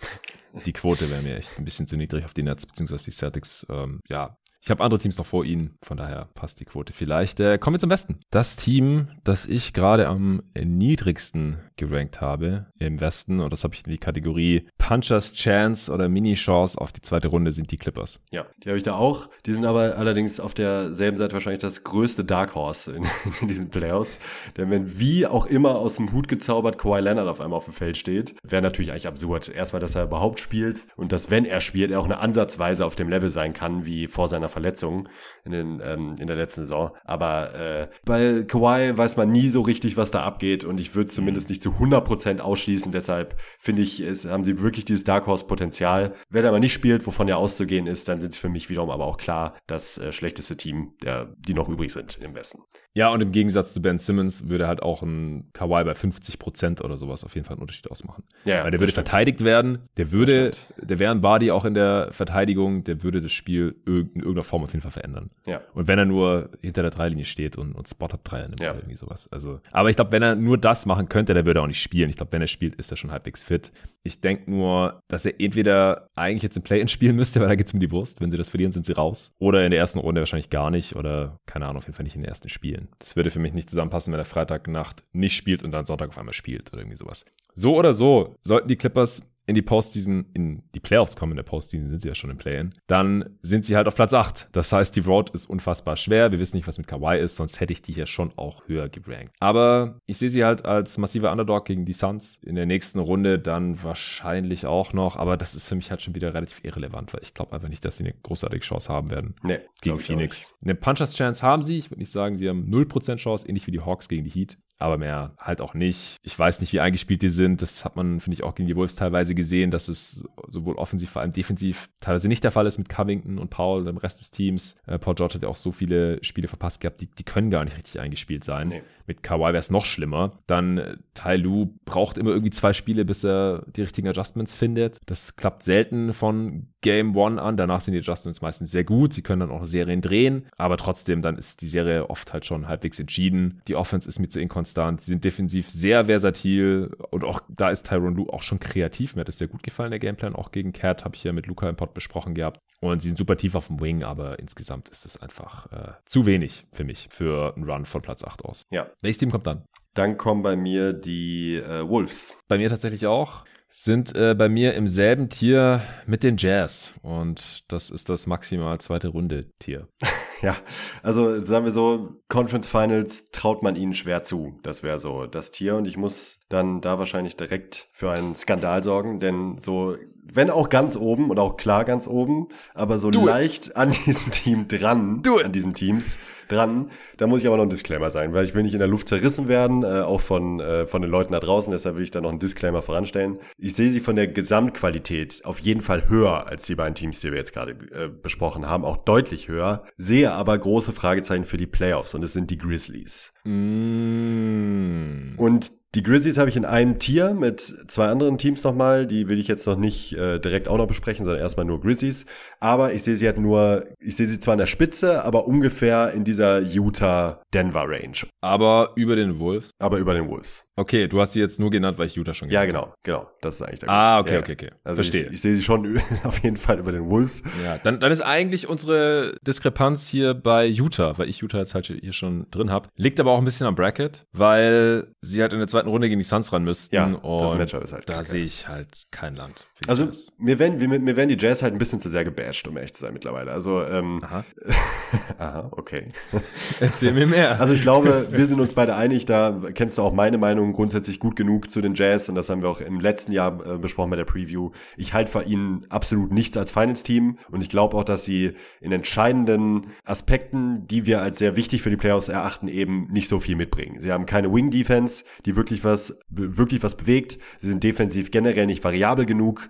Ähm, Donovan Mitchell find, hat ganz starke Leistung schon gezeigt in den Playoffs, ja. aber auch der kann an seine Grenzen stoßen, finde ich, in einem, äh, in einem bestimmten Matchup als Offensivspieler. Ist jetzt nicht der beste Decision Maker, ist jetzt nicht so der Spieler, ähm, dem ich jetzt irgendwie mein Leben anvertrauen würde in, in der Playoffs. Ja, ich sehe den, glaube ich, besser, aber hatte ich den nicht auch höher? Also ich, hatte ich den nicht noch auf 10 in unserem Ja, ich glaube schon. Ich nicht. nicht. Ja, ja, ich ja. sehe den besser. Also Mitchell ist für mich ein ganz großes Plus für die Jazz. Also wenn die eine Serie gewinnen, also jetzt auch gegen die Mavs. Ja, was auch noch ein Plus ist übrigens, dass Luca verletzt ist, ja. Luka Doncic. Riesenfaktor bei mir. wahrscheinlich eher nicht spielen wird. Das, das boostet die Chancen der Jazz auf Runde 2 erheblich. Aber wenn sie da irgendwie dann dominant sein sollten gegen die Mavs oder falls Luca dann irgendwie ab Spiel 2, 3, 4 vielleicht wieder dabei ist und dann trotzdem noch dominieren oder auch eine Chance haben, dann irgendwie doch zweite Runde zu gewinnen, dann liegt es aus meiner Sicht an Donovan Mitchell höchstwahrscheinlich an allererster Stelle. Ja, ich weiß nicht, ob wir, wenn wir zu diesem Tier jetzt übergehen wollen, auch damit man als Hörer noch folgen kann, erstmal nochmal äh, bei den Wolves kann ich, kann ich eigentlich mit einem ja. Satz abhandeln, die sind mir einfach viel zu grün. Ähm, gerade auch was die Schlüsselspieler anbetrifft, ähm, traue ich diesem Team einfach noch nicht zu, wirklich für Furore zu sorgen. Ich glaube zwar, dass die erste Runde gegen die Grizzlies, gerade eben gegen die Grizzlies, sehr eng werden könnte. Und, äh, die auch grün sind. richtig, exakt. Und ich könnte mir sogar vorstellen, dass wenn alles richtig läuft, ähm, die Wolves hier sogar gewinnen könnten, diese erste diese erste Runde. Ähm, aber das war's dann auch. Und mir, mir, mir fehlt bei den Wolves eigentlich auf beiden Seiten so ein bisschen neben der Erfahrung auch so ein bisschen die Durchschlagskraft. Also ähm, vorne, man kann mhm. jetzt äh, von Anthony Edwards äh, sicherlich eine Menge halten, aber wir haben ihn halt noch nie in einem Playoff-Setting gesehen. Und auch bei Towns bin ich noch sehr skeptisch, wie das aussieht. Ähm, jetzt ja wirklich auch, wenn er das ja mal tun durfte. Aber ähm, ja, also nee, die Wolves sind mir einfach zu grün. So würde ich es tatsächlich nur abstempeln. Also dieses Jahr geht noch nichts in den Playoffs. Erste Runde in diesem Matchup vielleicht, ja, aber das war's dann. Ja, also ich glaube auch, erste Runde haben sie eher eine Punchers-Chance. Äh, Torben war ein bisschen pessimistischer, der hat Grizzlies in sieben gesagt, ich Grizzlies in sechs. Sind offensiv halt unfassbar potent. Haben wir jetzt auch wieder gegen die Clippers gesehen. Können die Dreier regnen lassen, aber wenn die halt mal nicht fallen. Und Towns fand ich halt echt katastrophal in diesem Play-in-Game. Und die Play-off-Defense, das, das Scheme halte ich einfach für nicht so gut. Also Pressure on the level of the screen kann man halt ausspielen. Drop-Defense mit Cat funktioniert überhaupt nicht. Und für Switch-Defense haben sie ja auch nicht so die passenden Defender. Kannst du mit Edwards und Vanderbilt-Typen vielleicht machen, aber mit Beverly und Dilo eher nicht. Sind eher ein bisschen zu klein und, und schmächtig dafür und mit äh, Towns halt auch eher nicht. Also ich habe da auch zu viele Fragezeichen, deswegen sage ich auch maximal zweite Runde. Genauso wie die Jazz, du hast ja auch da schon die Fragezeichen angesprochen. Sie haben die beste Drop-Defense der Liga, weil sie den besten Rim Protector der Liga haben für die Regular Season, aber können überhaupt kein anderes Scheme spielen, weil sie dafür nicht die Defender haben. Das liegt gar nicht in erster Linie an Rudy Gobert, sondern auch an allem, was sie einfach neben ihm haben, abgesehen von Royce O'Neal. Die können halt nicht switchen, dafür sind sie zu klein oder zu lahm oder einfach zu schlecht defensiv am Flügel. Und selbst in der Regular Season gegen andere Top-10-Teams da ist ihre Defense auf Rang 17 mhm. ligaweit. Da klappt es ja auch schon nicht gegen die guten Teams. Und in Playoffs wird es halt noch schlimmer. Das heißt, sie könnten halt Shootouts gewinnen. Das könnte gegen die Mavs vielleicht noch funktionieren. Mit einem fitten Luca würde ich nicht drauf setzen, dass nee. sie einen äh, Shootout gegen die Mavs gewinnen. Aber der ist halt leider nicht fit. Von daher, das kann, kann vielleicht funktionieren. Aber dann liegt es ja auch nicht an den Jazz, sondern halt leider an den Mavs und dass die da Pech hatten. Und gegen die Suns, falls es zu dem Matchup kommt, gibt es natürlich eine Preview, aber ich habe als Suns-Fan keine Angst vor den Jazz in den Playoffs. Nee, da gibt es auf die Löffel. Wenn die, jetzt,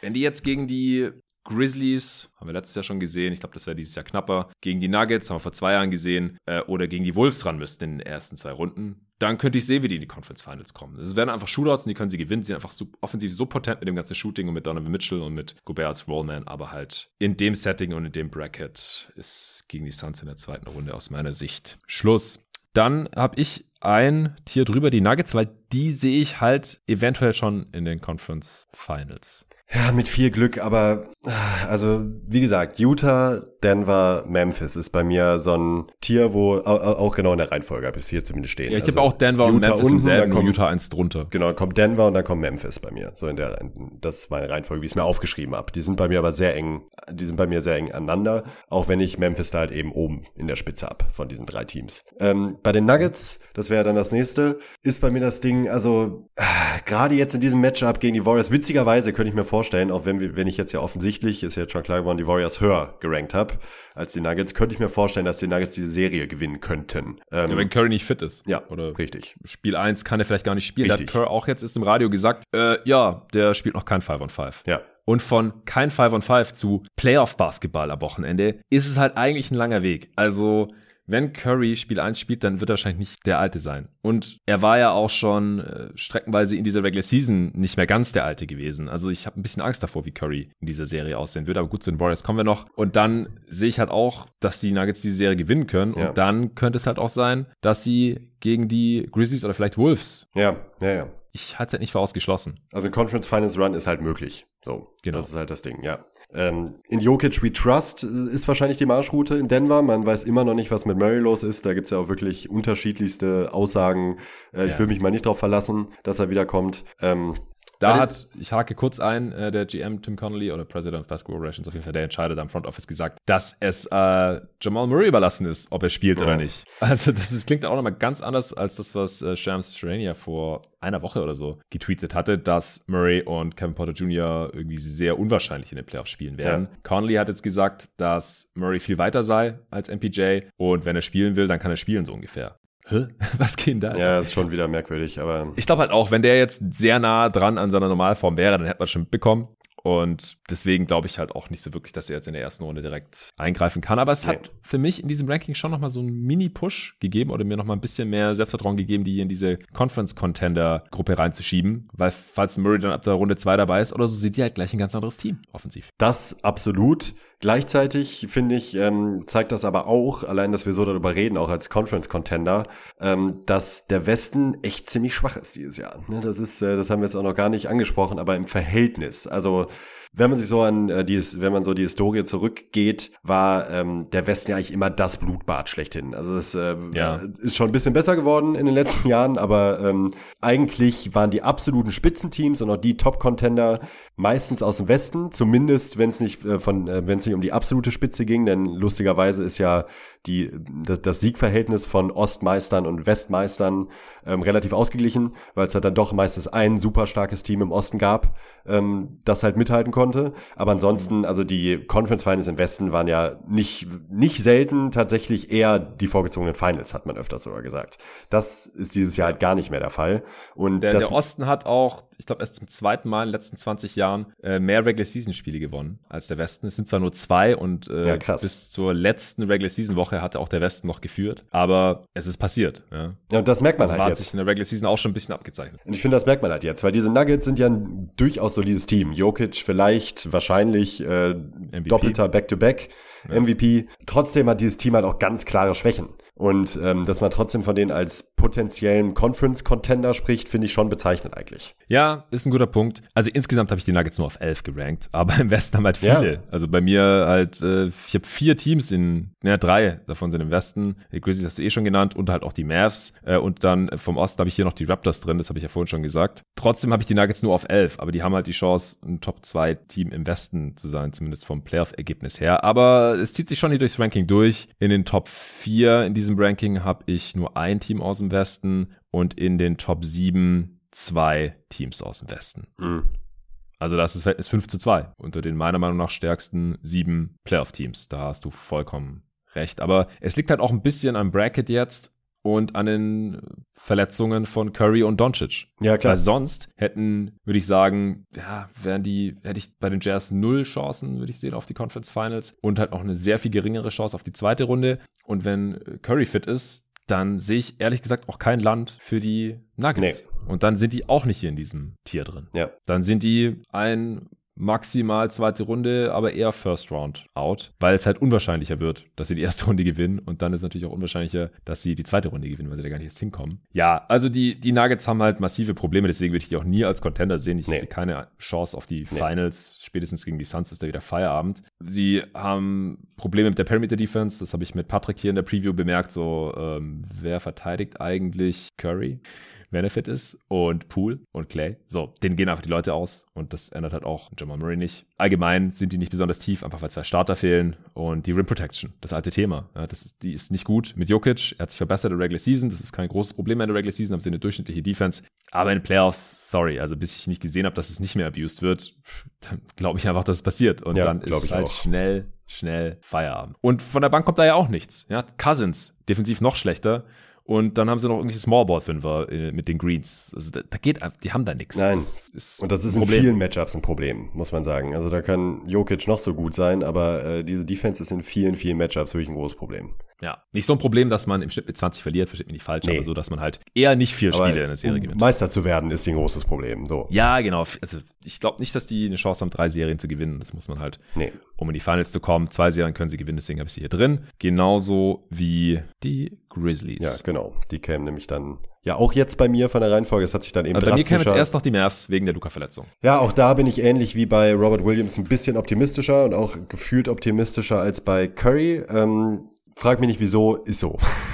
ich bin da einfach relativ optimistisch, dass die, dass Luca zurückkommen kann und äh, von mir aus dann erst in zwei Wochen nicht zurückkommt, aber in zwei Wochen dann so weit ist, dass er auch ein sehr, sehr, sehr, sehr, sehr hohes Level wieder erreicht hat. Das kann ich mir vorstellen. Ich hoffe es vor allem oh, ich hoffe sehr. so sehr. Ja, ich hoffe es, ich hoffe es echt. Ich, ich Deshalb ist es wahrscheinlich auch ein bisschen das ja, das mehr Wunschdenken als wirklich realistisch ist, aber ähm, ich glaube daran noch, stand jetzt, dass das möglich ist. Ja, es gab ja jetzt auch ein Video, wo im Hintergrund auf der Treadmill zu sehen war, also im Supporter-Discord wurde dann gleich gefragt, so, ja, wie ist es bei einer Wadenzerrung? Äh, sollte man die nicht eher ruhig halten? Dann haben andere Leute gleich irgendwelche Quellen gepostet, nee, nee, Wadenzerrung, da muss man ein bisschen Bewegung, dann kann es schneller heilen. Davor gab es ja das Footage, wie er ins Krankenhaus gehumpelt ist mit einem Walking Boot und es gibt ja auch kein, keine Timeline oder irgendwas, gut, die Mavs haben auch keinen Vorteil davon, wenn sie den Jazz jetzt verraten, ob Doncic im ersten Spiel spielt oder nicht, aber mich würde es wundern, wenn er im ersten Spiel ja, spielt. Erstes Spiel rechne ich auch nicht mit. Boah, äh, dann, dann finden sie halt direkt gleich ihren Heimvorteil, falls sie das Spiel verlieren. Dann wird halt die erste Runde schon direkt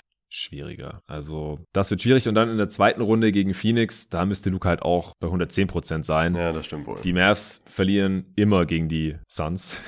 Aiton ist 8-1 gegen Luca Doncic im direkten wow. Vergleich seit der Draft. Tja, ist Aiton wohl doch besser.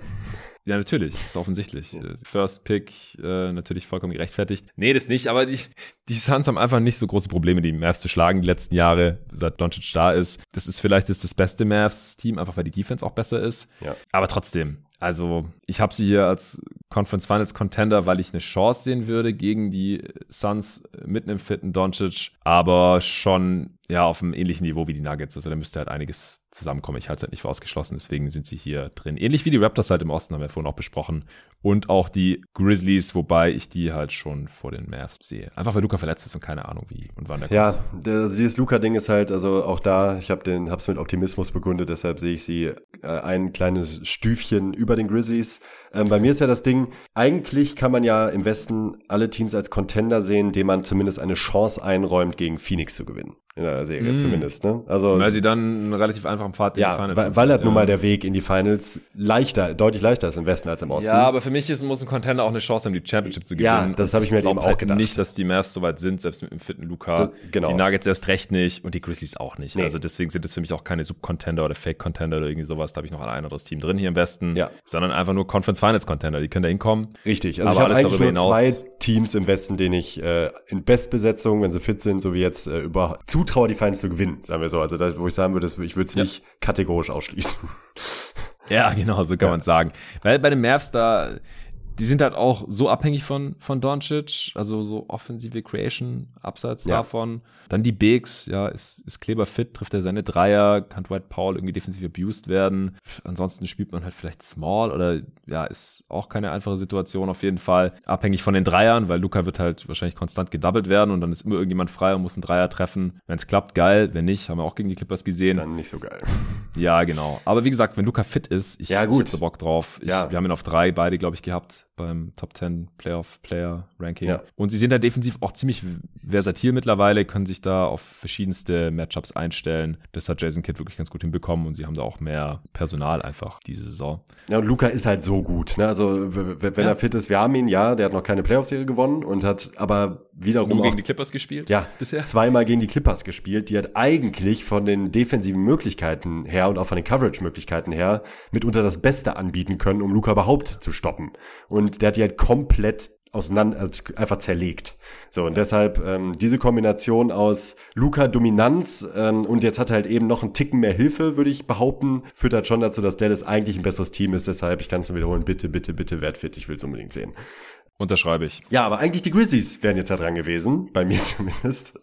Ja, hau raus. Bei mir kommen die jetzt auch. Ich traue den Grizzlies einfach nicht so richtig als Playoff, Playoffs-Team, noch nicht. Und das ist hm. zum einen einmal der Grund, der ähm, dass sie mir auch zu grün sind, ein bisschen. Und dann, dass ich mir abseits von, dass mir abseits von Jar ähm, so ein bisschen die verlässliche Shot Creation fehlt. Ich, ich, ich stelle mir halt in einem Playoff-Setting vor, ähm, gegen die Suns jetzt mal beispielsweise, dann sprechen wir von absoluten Top-Teams wenn man Jar zu Jumpern zwingt. Und ja, die hat er verhältnismäßig ganz gut getroffen dieses Jahr und hat sich da auch massiv verbessert, keine Frage. Aber wenn, wenn man ihm zumindest den Weg zum Ring einschränkt, dann fehlt diese 1A-Scoring-Option weg. Und dann frage ich mich, haben die Grizzlies wirklich jemanden, auf den sie sich verlassen können, dass er kontinuierlich Würfe für sich und andere kreiert? Und da bin ich mir halt arg unsicher. Und das ist ein riesiger Faktor in den Playoffs und vor allen Dingen in den späteren Runden ein riesiger Faktor. Und deshalb kann ich sie halt einfach nicht auf diesen auch noch nicht mal auf den Sub-Contender-Status hieven, denn das fehlt mir einfach in diesem Team. Ja, genau das. Also sie haben halt wirklich keinen einzigen Spieler, der schon eine 3 vorne dran stehen hat beim Alter. Auch Steven Adams nicht, der sieht einfach nur älter aus, als er ist. Und auch einfach kaum Spieler, die schon wirklich tiefe Playoff-Runs hatten. Also Steven Adams ja, Kyle Anderson auch. Und das war's, wenn ich jetzt gerade niemanden vergesse. Einfach ein sehr junges Team noch. Und die reißen halt in aller Regel nicht so besonders viel. Ja klar, die können die Wolves schlagen. Ich habe auf die Grizzlies getippt in sechs Spielen. Ich würde die auch gegen die Warriors nicht chancenlos sehen, gegen die Nuggets sowieso nicht, je nachdem wer da gewinnt. Aber ich glaube halt, dass in den Conference Finals dann Schluss wäre. Gegen die Suns, auch gegen die Mavs, weil wenn die da hinkommen, dann ist Luca fit. Und die Halbfeld-Offense, die ist halt wirklich, die fällt stark ab im Vergleich zu allen anderen guten Regular-Season-Teams und Teams, die man hier vielleicht als Contender irgendwie in Betracht ziehen könnte. Auch die Offense gegen andere Top-10-Teams ist nur auf Platz 18. Das ist halt auch schon ein richtig schlechtes Zeichen gegen gute Teams. Können die Grizzlies einfach nicht so leicht scoren. Pluspunkte auf jeden Fall Ja Morant, der ist schwer zu stoppen. Ich glaube, es ist auch nicht so einfach, den aus der Zone zu halten. Nee. Weil wenn du absinkst, dann ist er einfach so schnell und geht einfach an dir vorbei, weil er dann mit Dampf in die Zone kommt, ein bisschen wie bei Janis. Oder wie Wade früher, das ist ja auch so. Du kannst die Leute einfach nicht aus ja. der Zone halten. So. Also selbst nee. wenn du unterm Korb stehen bleibst. dann, äh, dann, ja, dann, ist, dann, halt dann stopft er eh über dich drüber. Ja. Also dann ist eh vorbei. Also den, den kriegst du halt nicht so richtig zu fassen, glaube ich. Den, den kannst du sehr schwer verteidigen. Das haben ja auch die Jazz letztes Jahr nicht hinbekommen, ähm, als die Grizzlies nur ein Spiel gewonnen haben. Aber die Grizzlies sind noch besser geworden jetzt. Äh, die Defense äh, halte ich auch für, für Playoff kompatibel.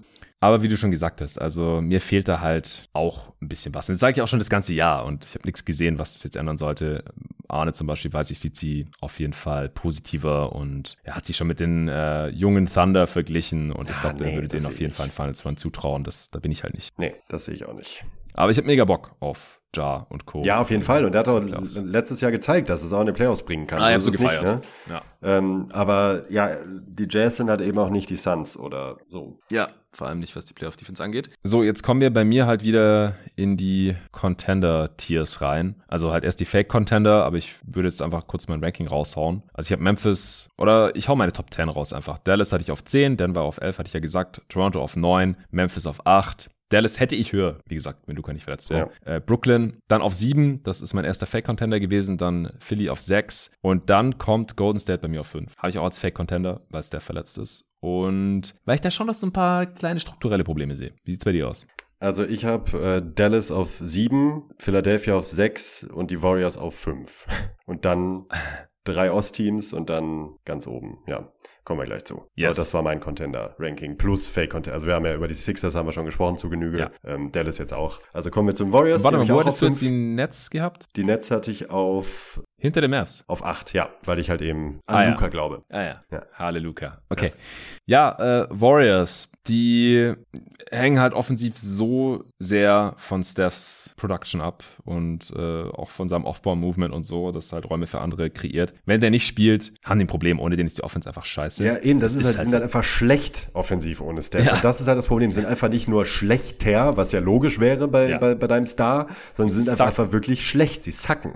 Und Das ist gerade, erschreckend eigentlich, weil die haben immerhin Jordan Poole, Claire Thompson, Andrew Wiggins, All-Star Starter Andrew Wiggins und auch Draymond, klar, die haben teilweise auch gefehlt, Clay sowieso, Draymond auch irgendwie die halbe Saison, aber trotzdem, also es, es kann doch nicht sein, dass die dann auf einmal irgendwie so eine Offense auf schlechteste Niveau der Liga haben. ja, und auch, und auch Draymond beispielsweise verliert halt gefühlt 80 Prozent seines offensiven Werts, wenn Curry nicht spielt. Mhm. Das ist halt auch so ein Ding. Also, dass Currys schiere Anwesenheit ähm, das ganze Team offensiv massiv boostet, ist kein Geheimnis, ist nichts Neues. Aber ähm, ich finde es dann doch immer wieder krass, wenn man es in der Form sieht, dass halt wirklich Spieler, die mit Curry auf dem Feld wirklich gut aussehen und auch entsprechend performen, teilweise nicht nutzlos werden, aber halt dann doch ganz anders aussehen als mit ihm auf dem Feld. Und das spricht ja noch, noch mal umso mehr auch für Curry und seine Legacy und auch sein Standing und auch dafür, dass du ihn im All-NBA First Team auch in dieser Saison gesehen hast. Ähm, trotzdem ist das halt ein Riesenfragezeichen. Und selbst wenn er zurückkommt, wir hatten es gerade schon angerissen, dann könnte ich mir vorstellen, dass er halt nicht besser als auf dem Niveau, wie beispielsweise was 2016 performen wird, wo er halt auch klar angeschlagen war in, in den Playoffs. Ähm, und da hat es dann halt eben nicht gereicht, aus unterschiedlichen Gründen. Dann zwar erst in den Finals, aber ähm, dennoch. Und ich sehe das dieses Jahr leider ähnlich. Denn auch hier werde ich mir super sehr, also extrem gewünscht, dieses Warriors-Team mit einem fitten Curry nochmal zu sehen, ob sie doch noch so einen Championship-Run vielleicht so in sich hätten. Das hätte ich ihnen, hätte ich nicht ausgeschlossen. Also mit einem 100% fitten Curry würde ich das nicht ausschließen, dass sie das könnten. Aber das sehe ich einfach nicht. Ja, ich leider auch nicht. Also aus den zwei Gründen, die ich ja vorhin schon angeschnitten habe. Er ist jetzt zu diesem Moment nicht fit und er hat halt Alterserscheinungen gezeigt. Erste schlechte Dreierquote seiner Karriere und so. Dass ich da halt auch meine Zweifel habe, dass er jetzt auf einmal den, den besten Playoff-Run seiner Ja, Karriere hinlegen ja. kann. Und das wäre halt nötig, damit die Warriors die Championship holen, obwohl der Westen jetzt nicht der stärkste aller Zeiten ist. Sie haben eine heftige Defense, die wird auch in den Playoffs wieder funktionieren, da habe ich gar keine Zweifel dran. Und ihr Core ist ja auch der erfahrenste Core von allen Contendern Ja. hier. Also mit Draymond, Clay, Steph, auch Looney war dabei, äh, Iggy. Das, da kann kein anderes Team gegen anstinken. Curry als Coach. Aber sie sind halt auch unterm Strich offensiv auf Platz 17. Das ist halt auch so fernab von Gut und Böse, was alle anderen Contender offensiv Ja. geleistet hatten in der Regular Season. Alle anderen Championship-Teams natürlich. Es wäre total krass, wenn die die Championship gewinnen.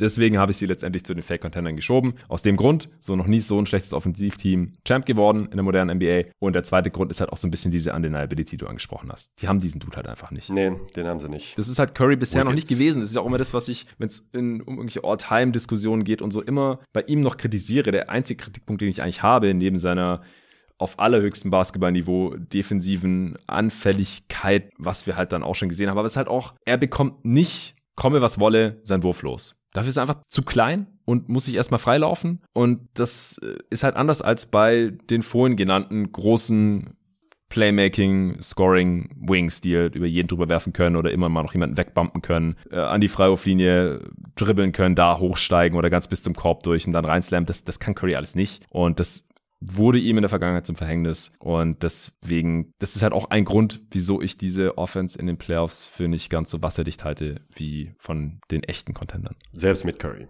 Selbst mit Curry. Ja. Selbst mit Curry. Ja. Ja, dann habe ich auf- Miami. ja, auf vier hatte ich auch Miami, auf drei habe ich Boston, Ja. auf zwei habe ich die Bucks. Ja, natürlich. Im Favoritentier zusammen mit den Suns. Hast du jetzt auch echt die Bucks hinter den Suns? Ja. Dann mach du mal den Case. Wieso, wieso die Bucks hinter den Suns? Und natürlich auch, wieso die Bucks über den Celtics und Heat zum Beispiel. Also die Bucks über den Celtics und Heat ähm, kann ich eigentlich vor allen Dingen dadurch erklären, dass ich glaube, dass Janis der beste Spieler der Liga ist. Ich habe zwar vorhin gesagt, dass ich Tatum das zutraue und auch darauf hoffe, aber das war ja eben die Prämisse. Ich sage, wenn Tatum so spielt, dann können die Celtics auf Bucks-Level sein und Janis hat es halt schon gezeigt. Auch ja, du hast es hier im Pod immer mal wieder angesprochen und wir selbst hatten letztens, letztes Jahr in den Playoffs noch drüber gesprochen, dass Janis jetzt nicht gerade die alles zerstörende Galionsfigur in den Playoffs war, äh, durchgehend, sondern das auch erst später der Fall war. Ich glaube aber, Ja, am Anfang und am Ende halt. am Anfang und am Ende. Dazwischen ja.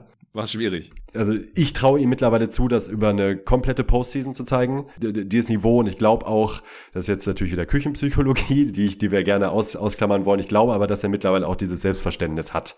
Wenn man es an harten Fakten festmachen möchte, was ja deutlich besser ist, ist, dass er seinen Wurf auch nochmal klar verbessert hat. Also ich habe auch das Gefühl, gerade auch diese Turnaround-Jumper, die Midrange-Jumper, die er nimmt, äh, da, da geht er einfach anders rein, auch als er es neu in den Playoffs stellenweise getan hat. Und das hat sein Spiel nochmal um eine Facette nicht erweitert, aber man hat das Gefühl, es ist einfach noch runder in der Summe. Und ich sehe einfach nicht mehr, wie man diesen Janis Antetokounmpo über eine Serie wirklich stoppen will oder gar wirklich einschränken will, dass man denkt, oh, der performt nicht so richtig. Das ist bei mir halt das Hauptding, warum ich die Bugs halt eben auch über den Celtics dann auch sehe. Dazu kommt mhm. die defensive Variabilität, die ich gut finde. Problem ist, äh, ist immer noch das Dreier zu lassen. Ich meine, es ist ein, letzten Endes ja auch immanent in dem System der Bugs, das sie gespielt haben. Das, sie haben auch schon eine, die beste Defense der Liga gestellt, obwohl sie eine Menge Dreier zugelassen haben. Das kann aber in dem falschen Matchup in den Playoffs ähm, durchaus auch zu einem Problem werden, könnte ich mir zumindest vorstellen. Und dazu kommt halt eben die Formschwankungen von einigen Spielern. Middleton ist nicht ganz so überzeugend wie letztes Jahr. Holiday ist defensiv nicht ganz so überzeugend wie letztes Jahr.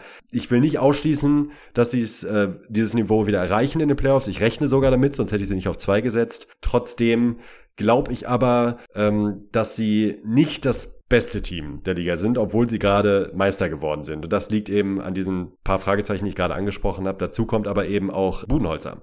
Auch da, ähnlich wie bei Janis letztes Jahr, wir waren alle kurz davor, ihn rauszuschmeißen. Was macht der Typ da? Wenn man sich an die Rotation erinnert, die er letzte, in den letzten Playoffs noch aufs Feld äh, gebracht hat, mal gesagt, mit diesem Coach können die niemals Meister werden, aber er hat dann ja. eben umgedacht. Ich bin aber noch nicht ganz davon überzeugt, dass es bei ihm jetzt langfristig Klick gemacht hat und könnte mir bei ihm im falschen Matchup immer noch vorstellen, dass er da theoretisch einige Fehler begehen könnte, die den Bucks dann letzten Endes auch einen Sieg kosten könnten. Ja. Und deshalb habe ich sie dann eben noch hinter den Suns. Ich habe jetzt über die Suns noch gar nicht gesprochen, sondern erstmal nur über die ja, Bucks. Kommen wir gleich zu. Genau. Ich habe auch noch ein paar Gedanken zu den Bucks. Ja. Also sind der amtierende Champ und sind halt im Prinzip dasselbe Team wie in der letzten Saison, derselbe Kern. Und allein deswegen habe ich sie hier drin. Nicht unbedingt aufgrund der Regular Season Leistung, aber das kennen wir ja schon. Ja, dieses bisschen so rumpimmeln, durch die Regular Season schleppen, defensiv nicht immer so bissig sein, ja, gerade schleifen Champ. lassen. Als amtierender Champ, ja, ja genau. Ja, ja. Also ich habe mir das ja auch nochmal angeschaut, welche Teams Champ geworden sind, obwohl sie keine so tolle Defense hatten, relativ zum Liga-Defensiv-Rating. Also wie gesagt, nur ein Team, das schlechter als Platz 10 war, das waren die Lakers, die waren amtierender Champ. Und das war auch das einzige Team, das ein unterdurchschnittliches Defensiv-Rating hatte von allen. Wie gesagt, deswegen habe ich auch Zweifel an den Netz, weil die sind nicht der amtierende Champ und trotzdem defensiv so bies und müssten jetzt hier in den Playoffs drei Gänge höher schalten. Letztes Jahr in den Playoffs muss ich ihnen wirklich zugute halten. Da haben sie ja auch gegen die Bucks besser verteidigt, als sie gedacht hätten. Aber es lag halt auch daran, wie Bud gecoacht hat, wie Janis gespielt hat, wie auch Holiday und Middle teilweise gespielt haben und dann als sich Harden nicht attackiert haben, der auf einem Bein gespielt hat, lauter so Sachen, dass Janis nichts gegen Blake Griffins Post-Defense machen konnte. Also, das war ja Vogelwild, was da teilweise passiert ist. Alles damals hier im Pod Spiel für Spiel analysiert. Aber jetzt in der Regular Season, wie gesagt, dass da jetzt Holiday und Middleton nicht ganz auf dem Niveau vergangener Tage waren. Ich meine, ich rechne es ja Janis fast schon positiv an, dass er hier trotzdem Top 3 MVP-Kandidat ja. ist, weil ja. er trotzdem Gas gegeben hat und für mich auch ein Top 3 Defensive Player of the Year-Kandidat, mal abgesehen davon. Aber wenn ich mir jetzt zum Beispiel das Defensivrating anschaue, da sind sie halt auch nur auf Platz 14 gelandet und es müsste halt eigentlich die Alarmglocken schrillen lassen. Aber wie gesagt, ich habe das verglichen. Ein, zwei andere Teams, die auch keine Top Defense in der Regular Season hatten, trotzdem Champ geworden sind, waren die Defending Champs Golden State Warriors mit Kevin Durant und Steph Curry und die Defending Champs LeBron bei LeBron James mit Wayne Wade, Chris Bosh bei den Miami Heat. Und die Bucks sind halt auch der Defending Champ. So, äh, man erkennt das Muster eventuell. Deswegen scheiß drauf. Also die haben jetzt auch in der Regular Season äh, negatives Net Rating gegen die anderen Top Teams, elfmal gewonnen, zwölfmal verloren. Ja. Gebe ich nix drauf, nee, ehrlich gesagt. Da hat auch, auch, so oft irgendwer gefehlt. Brook Lopez hat fast die ganze Saison ja, verpasst. Das, das, ist auch ein ja Riesenfaktor für die Defense. Ne? Das muss man auch mal ganz klar sagen. Also äh, der ist super wichtig für die Bucks Defense und ähm, ich bin mir sehr sicher, dass sie mit ihm auf normalem Niveau auch wieder auf jeden Fall eine Top 10 Defense gestellt hätten. Ja, und Jonathan Hamach hat in der Preview hier gesagt, diese Woche, dass äh, Brook Lopez Defense wieder normal aussieht. Von daher mache ich mir da keine ja. Sorgen. Sie haben, wie gesagt, offensiv Janis und Shooting. Reicht schon fast. Dann und, und halt so Middleton als, als Closer manchmal. Und dann Brooke Lopez, Janis und Drew Holiday als defensives Trio in den Playoffs. Das kann eigentlich auch kein anderes Team toppen. Nee. Und Janis ist halt ein unzerstörbarer Basketballmutant offensichtlich. Der verletzt sich halt einfach nicht. Beziehungsweise wenn er sich verletzt, dann spielt er einfach trotzdem zwei Spiele später weiter. Und das ist halt auch nochmal ein Riesenvorteil gegenüber ja, wir haben es vorhin bei KD und Kyrie angeführt, zum Beispiel. Bei denen ist halt offensichtlich nicht so. Die haben, die haben öfter mal irgendwas und fallen dann aus. Und bei, bei Janis, da kann man sich halt drauf verlassen. Der ist halt am Start. Ich habe ihn ja damals trotzdem nur auf zwei gesetzt bei unseren Top 10 Playoff-Spielern, weil ich auch noch so ein bisschen Fragezeichen habe. Ich würde es halt gerne mal über vier Serien sehen, ja. im gesamten Playoff-Run, dass er konstant offensiv dominiert, weil das hat er einfach noch nie gemacht. Ich sehe es genauso wie du, dass er sein offensives Game in der Regular Season jetzt nochmal erweitert hat. Er trifft die Freiwürfe konstanter, er trifft den Midranger konstanter, er hat ein paar mehr Moves und ja, er wird einfach besser, erfahrener, abgezockter, auch offensiv und nicht mehr so oft mit dem Kopf durch die Wand, wie es teilweise da noch gegen Black Griffin, gegen die Nets vor nicht mal einem Jahr probiert hatte. Deswegen mache ich mir da auch nicht so große Sorgen. Ich habe sie hier auf einem Niveau mit den, mit den Phoenix Suns. Ich bin mir relativ sicher, dass die beiden Teams in den Playoffs landen werden, wenn es da keine größeren Verletzungen gibt. In den Finals. Ja. Sind sie logischerweise schon. In den Finals, in, im Finale, ja. Genauso wie letztes Jahr. Rematch, das, das wäre ganz geil. Ja. Die Bucks haben halt nur in der ersten Runde Heimvorteil. Das macht es ihnen schwerer als den Suns in die Finals zu kommen. Klar, die Bulls, das sind Pushover meiner Meinung nach. Was ist da dein Tipp? Gewinnen die Bulls eins? Schon gar nicht gesagt. Ja, eins gewinnen sie. Ah, Gentleman Sweep. ja, komm.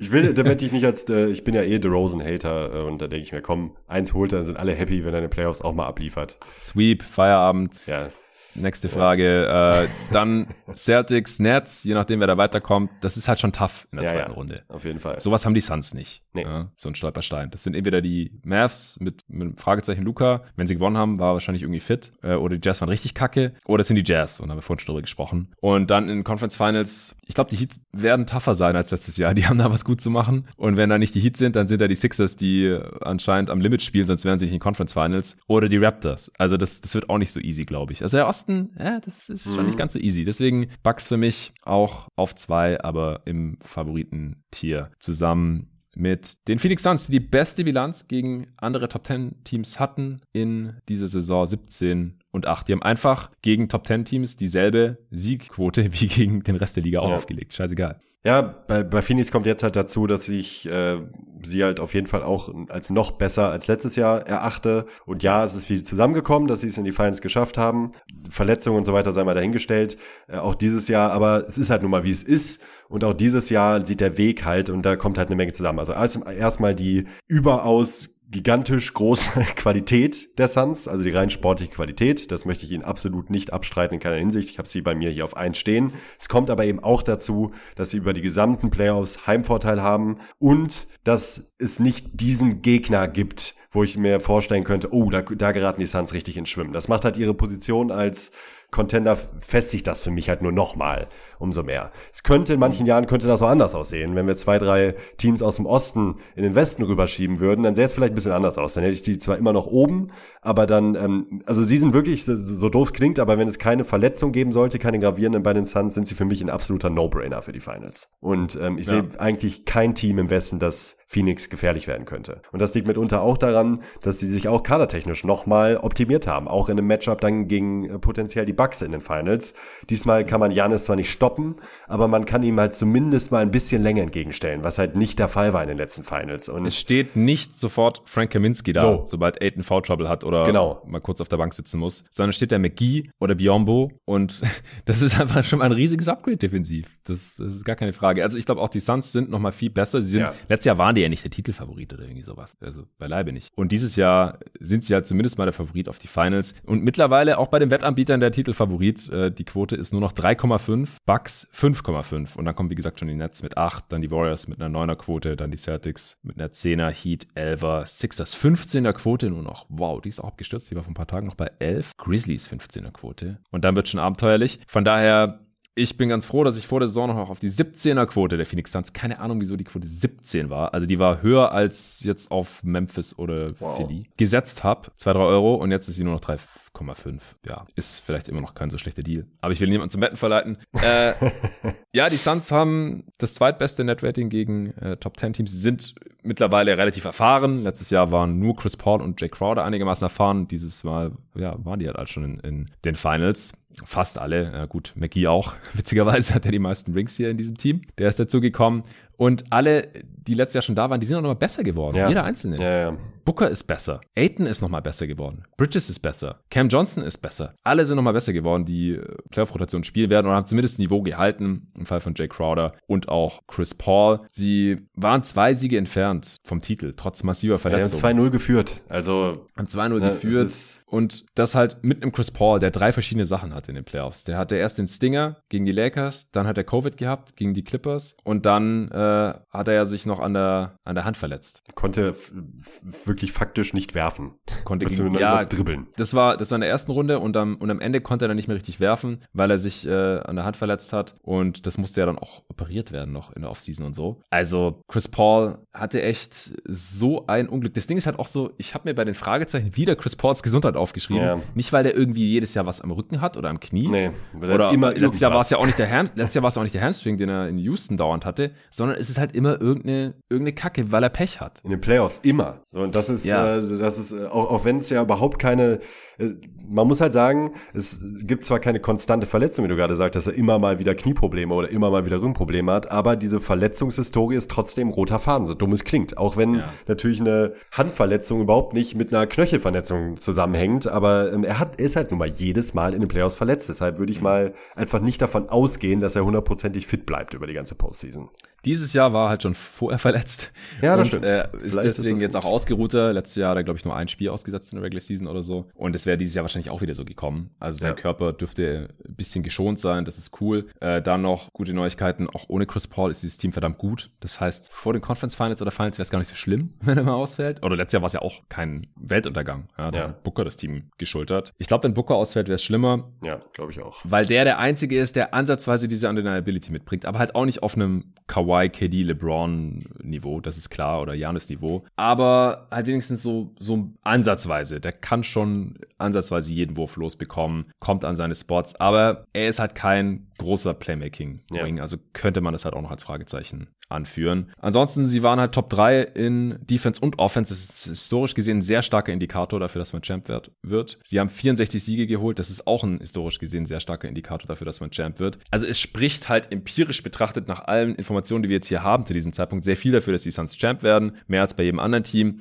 Aber das ist natürlich nicht der Weisheit letzter Schluss. Ich hoffe, dass sie es werden. Ich bin Phoenix Suns-Fan, für die Leute, die es nicht wissen. Und ich bin da auch optimistischer als noch letztes Jahr, aus genannten Gründen. Aber who knows? Also, wenn die wieder den Bucks in den Finals gegenüberstehen oder auch den Celtics oder auch den Heat, ja, dann kann das schon eine spannende Serie werden. Das glaube ich schon. Ja, auf jeden Fall. Oder auch wenn die Sixers in die Finals gekommen sind. Dann läuft es bei denen ja auch gut. Ja. Von daher ist kein Selbstläufer, aber im, im Westen sind sie schon massiver Favorit. Das sehe ich auch so. Hast du jetzt noch irgendwas? Tatsächlich nicht. Hast du Bock? Ja, und wie? Also endlich wieder Basketball, ja. Also jetzt die ähm, Play-ins, da geht's ja schon los, so ein bisschen, aber trotzdem, äh, Playoff-Basketball ist für mich halt durch, durch nichts zu ersetzen. Und ich merke jedes Jahr aufs Neue, dass mein Interesse zwar nicht nachlässt, aber zumindest so ein bisschen geringer wird, könnte man schon sagen, so im äh, Februar rum, so um den All-Star-Break rum, merke ich dann schon, dass ich äh, dann ab und zu auch mal ein paar andere Sachen priorisiere im ähm, Privatleben. Aber jetzt zur, zur Playoffs-Zeit, ich, ich freue mich wie ein kleiner Junge. Vor allen Dingen auf den Osten. Ähm, in der ersten Runde schon direkt. Sonntagabend, deutsche Primetime, Celtics, Nets. Yeah. Ich bin einfach, ich bin heiß. Ja, es wird richtig geil. Ich glaube, das mit einem geringeren Interesse für die Regular Seasons kommt halt davon, wenn man eine feste Partnerin hat, Nico, und, einen, und einen guten Job, der Spaß macht. Selbst schuld. Gut ist aber, dass ich sie während der letzten Playoffs ja kennengelernt habe. Das heißt, sie weiß, wie es ist, wenn ich. Äh, Die weiß, wie der Hase läuft. Ja. genau. Das heißt, da habe ich sie jetzt schon drauf eingestimmt. Äh, Das wird alles easy jetzt in den nächsten Wochen. Gut erzogen. Das freut mich. Meine Partnerin weiß auch schon, äh, was abgeht. Die kennt das jetzt schon zum, ist schon zum vierten Mal der Fall, dass hier der jeden Tag NBA Grind abgeht. Die Folge heute hat mir wieder mega Bock gemacht. Wie gesagt, es äh, wird morgen direkt weitergehen. Am frühen Morgen. Und dann erstmal jeden Tag, denn es wird jeden Tag Games geben. Samstag, Sonntag geht's zur Primetime los. Das heißt, äh, Samstag 19 Uhr, ich glaube Sonntag auch, da steht der Schedule, glaube ich, noch nicht komplett. Äh, und dann unter der Woche natürlich immer nachts. Und wenn ihr diese Spiele nicht live schauen könnt, dann könnt ihr die entweder on demand schauen über den League Pass. Ihr könnt natürlich auch live schauen über den League Pass. Also checkt gerne das Angebot aus für 17,99. Das ist echt ja. Ein super Preis. Ich habe noch nie so wenig für den League Pass gezahlt. Ehrlich gesagt, nee. in meinem ganzen Leben ist der beste Preis ever. Finde ich gut, dass die mal im Preis ein bisschen runtergehen. So kann sich das hoffentlich, glaube ich, jeder leisten. Und vor allem profitiert auch dieser Podcast hier davon, wenn ihr über meinen Link geht, äh, on.nba.com slash jeden Tag. Also die wissen auch, was abgeht. Äh, den Link findet ihr wie immer in der Beschreibung dieses Podcasts. Das Angebot gilt aber nochmal erst ab 18 Uhr am Freitag. Deswegen müsst ihr euch da noch gedulden. Wenn ihr vorher kauft, dann äh, ist es noch nicht so günstig.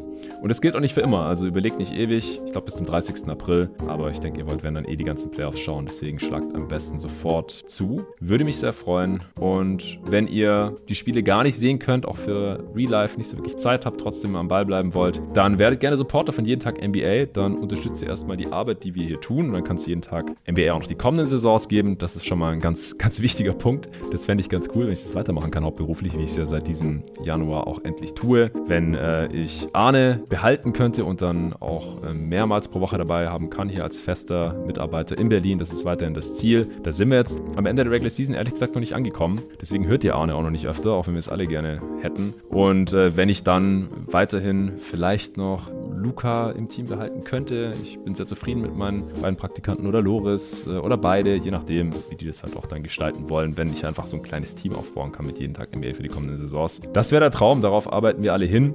Und dann haben auch Dudes wie Nico und die ganzen anderen Gäste, die hier immer ihre Freizeit noch reinstecken und ihre Basketballanalysen in die Welt raustragen, haben die hier auch noch äh, weiterhin ihre, ihre Plattform und hoffentlich ein bisschen Spaß hier mit mir als Host von jeden Tag NBA. Deswegen gerne auch den Link auschecken in der Beschreibung dieses Pods, äh, steadyhq.com slash jeden Tag NBA. Da könnt ihr euch eins der beiden Supporter-Pakete aussuchen und dann seid ihr am Start und dann bekommt ihr alle Folgen, auch für die gesamten Playoffs, alle Serien und in der Regel auch alle Spiele direkt am Morgen hier analysiert. Teilweise mit Gästen, teilweise ohne, immer von jeden Tag NBA. Vielen Dank und bis dahin. Ja, dann Video.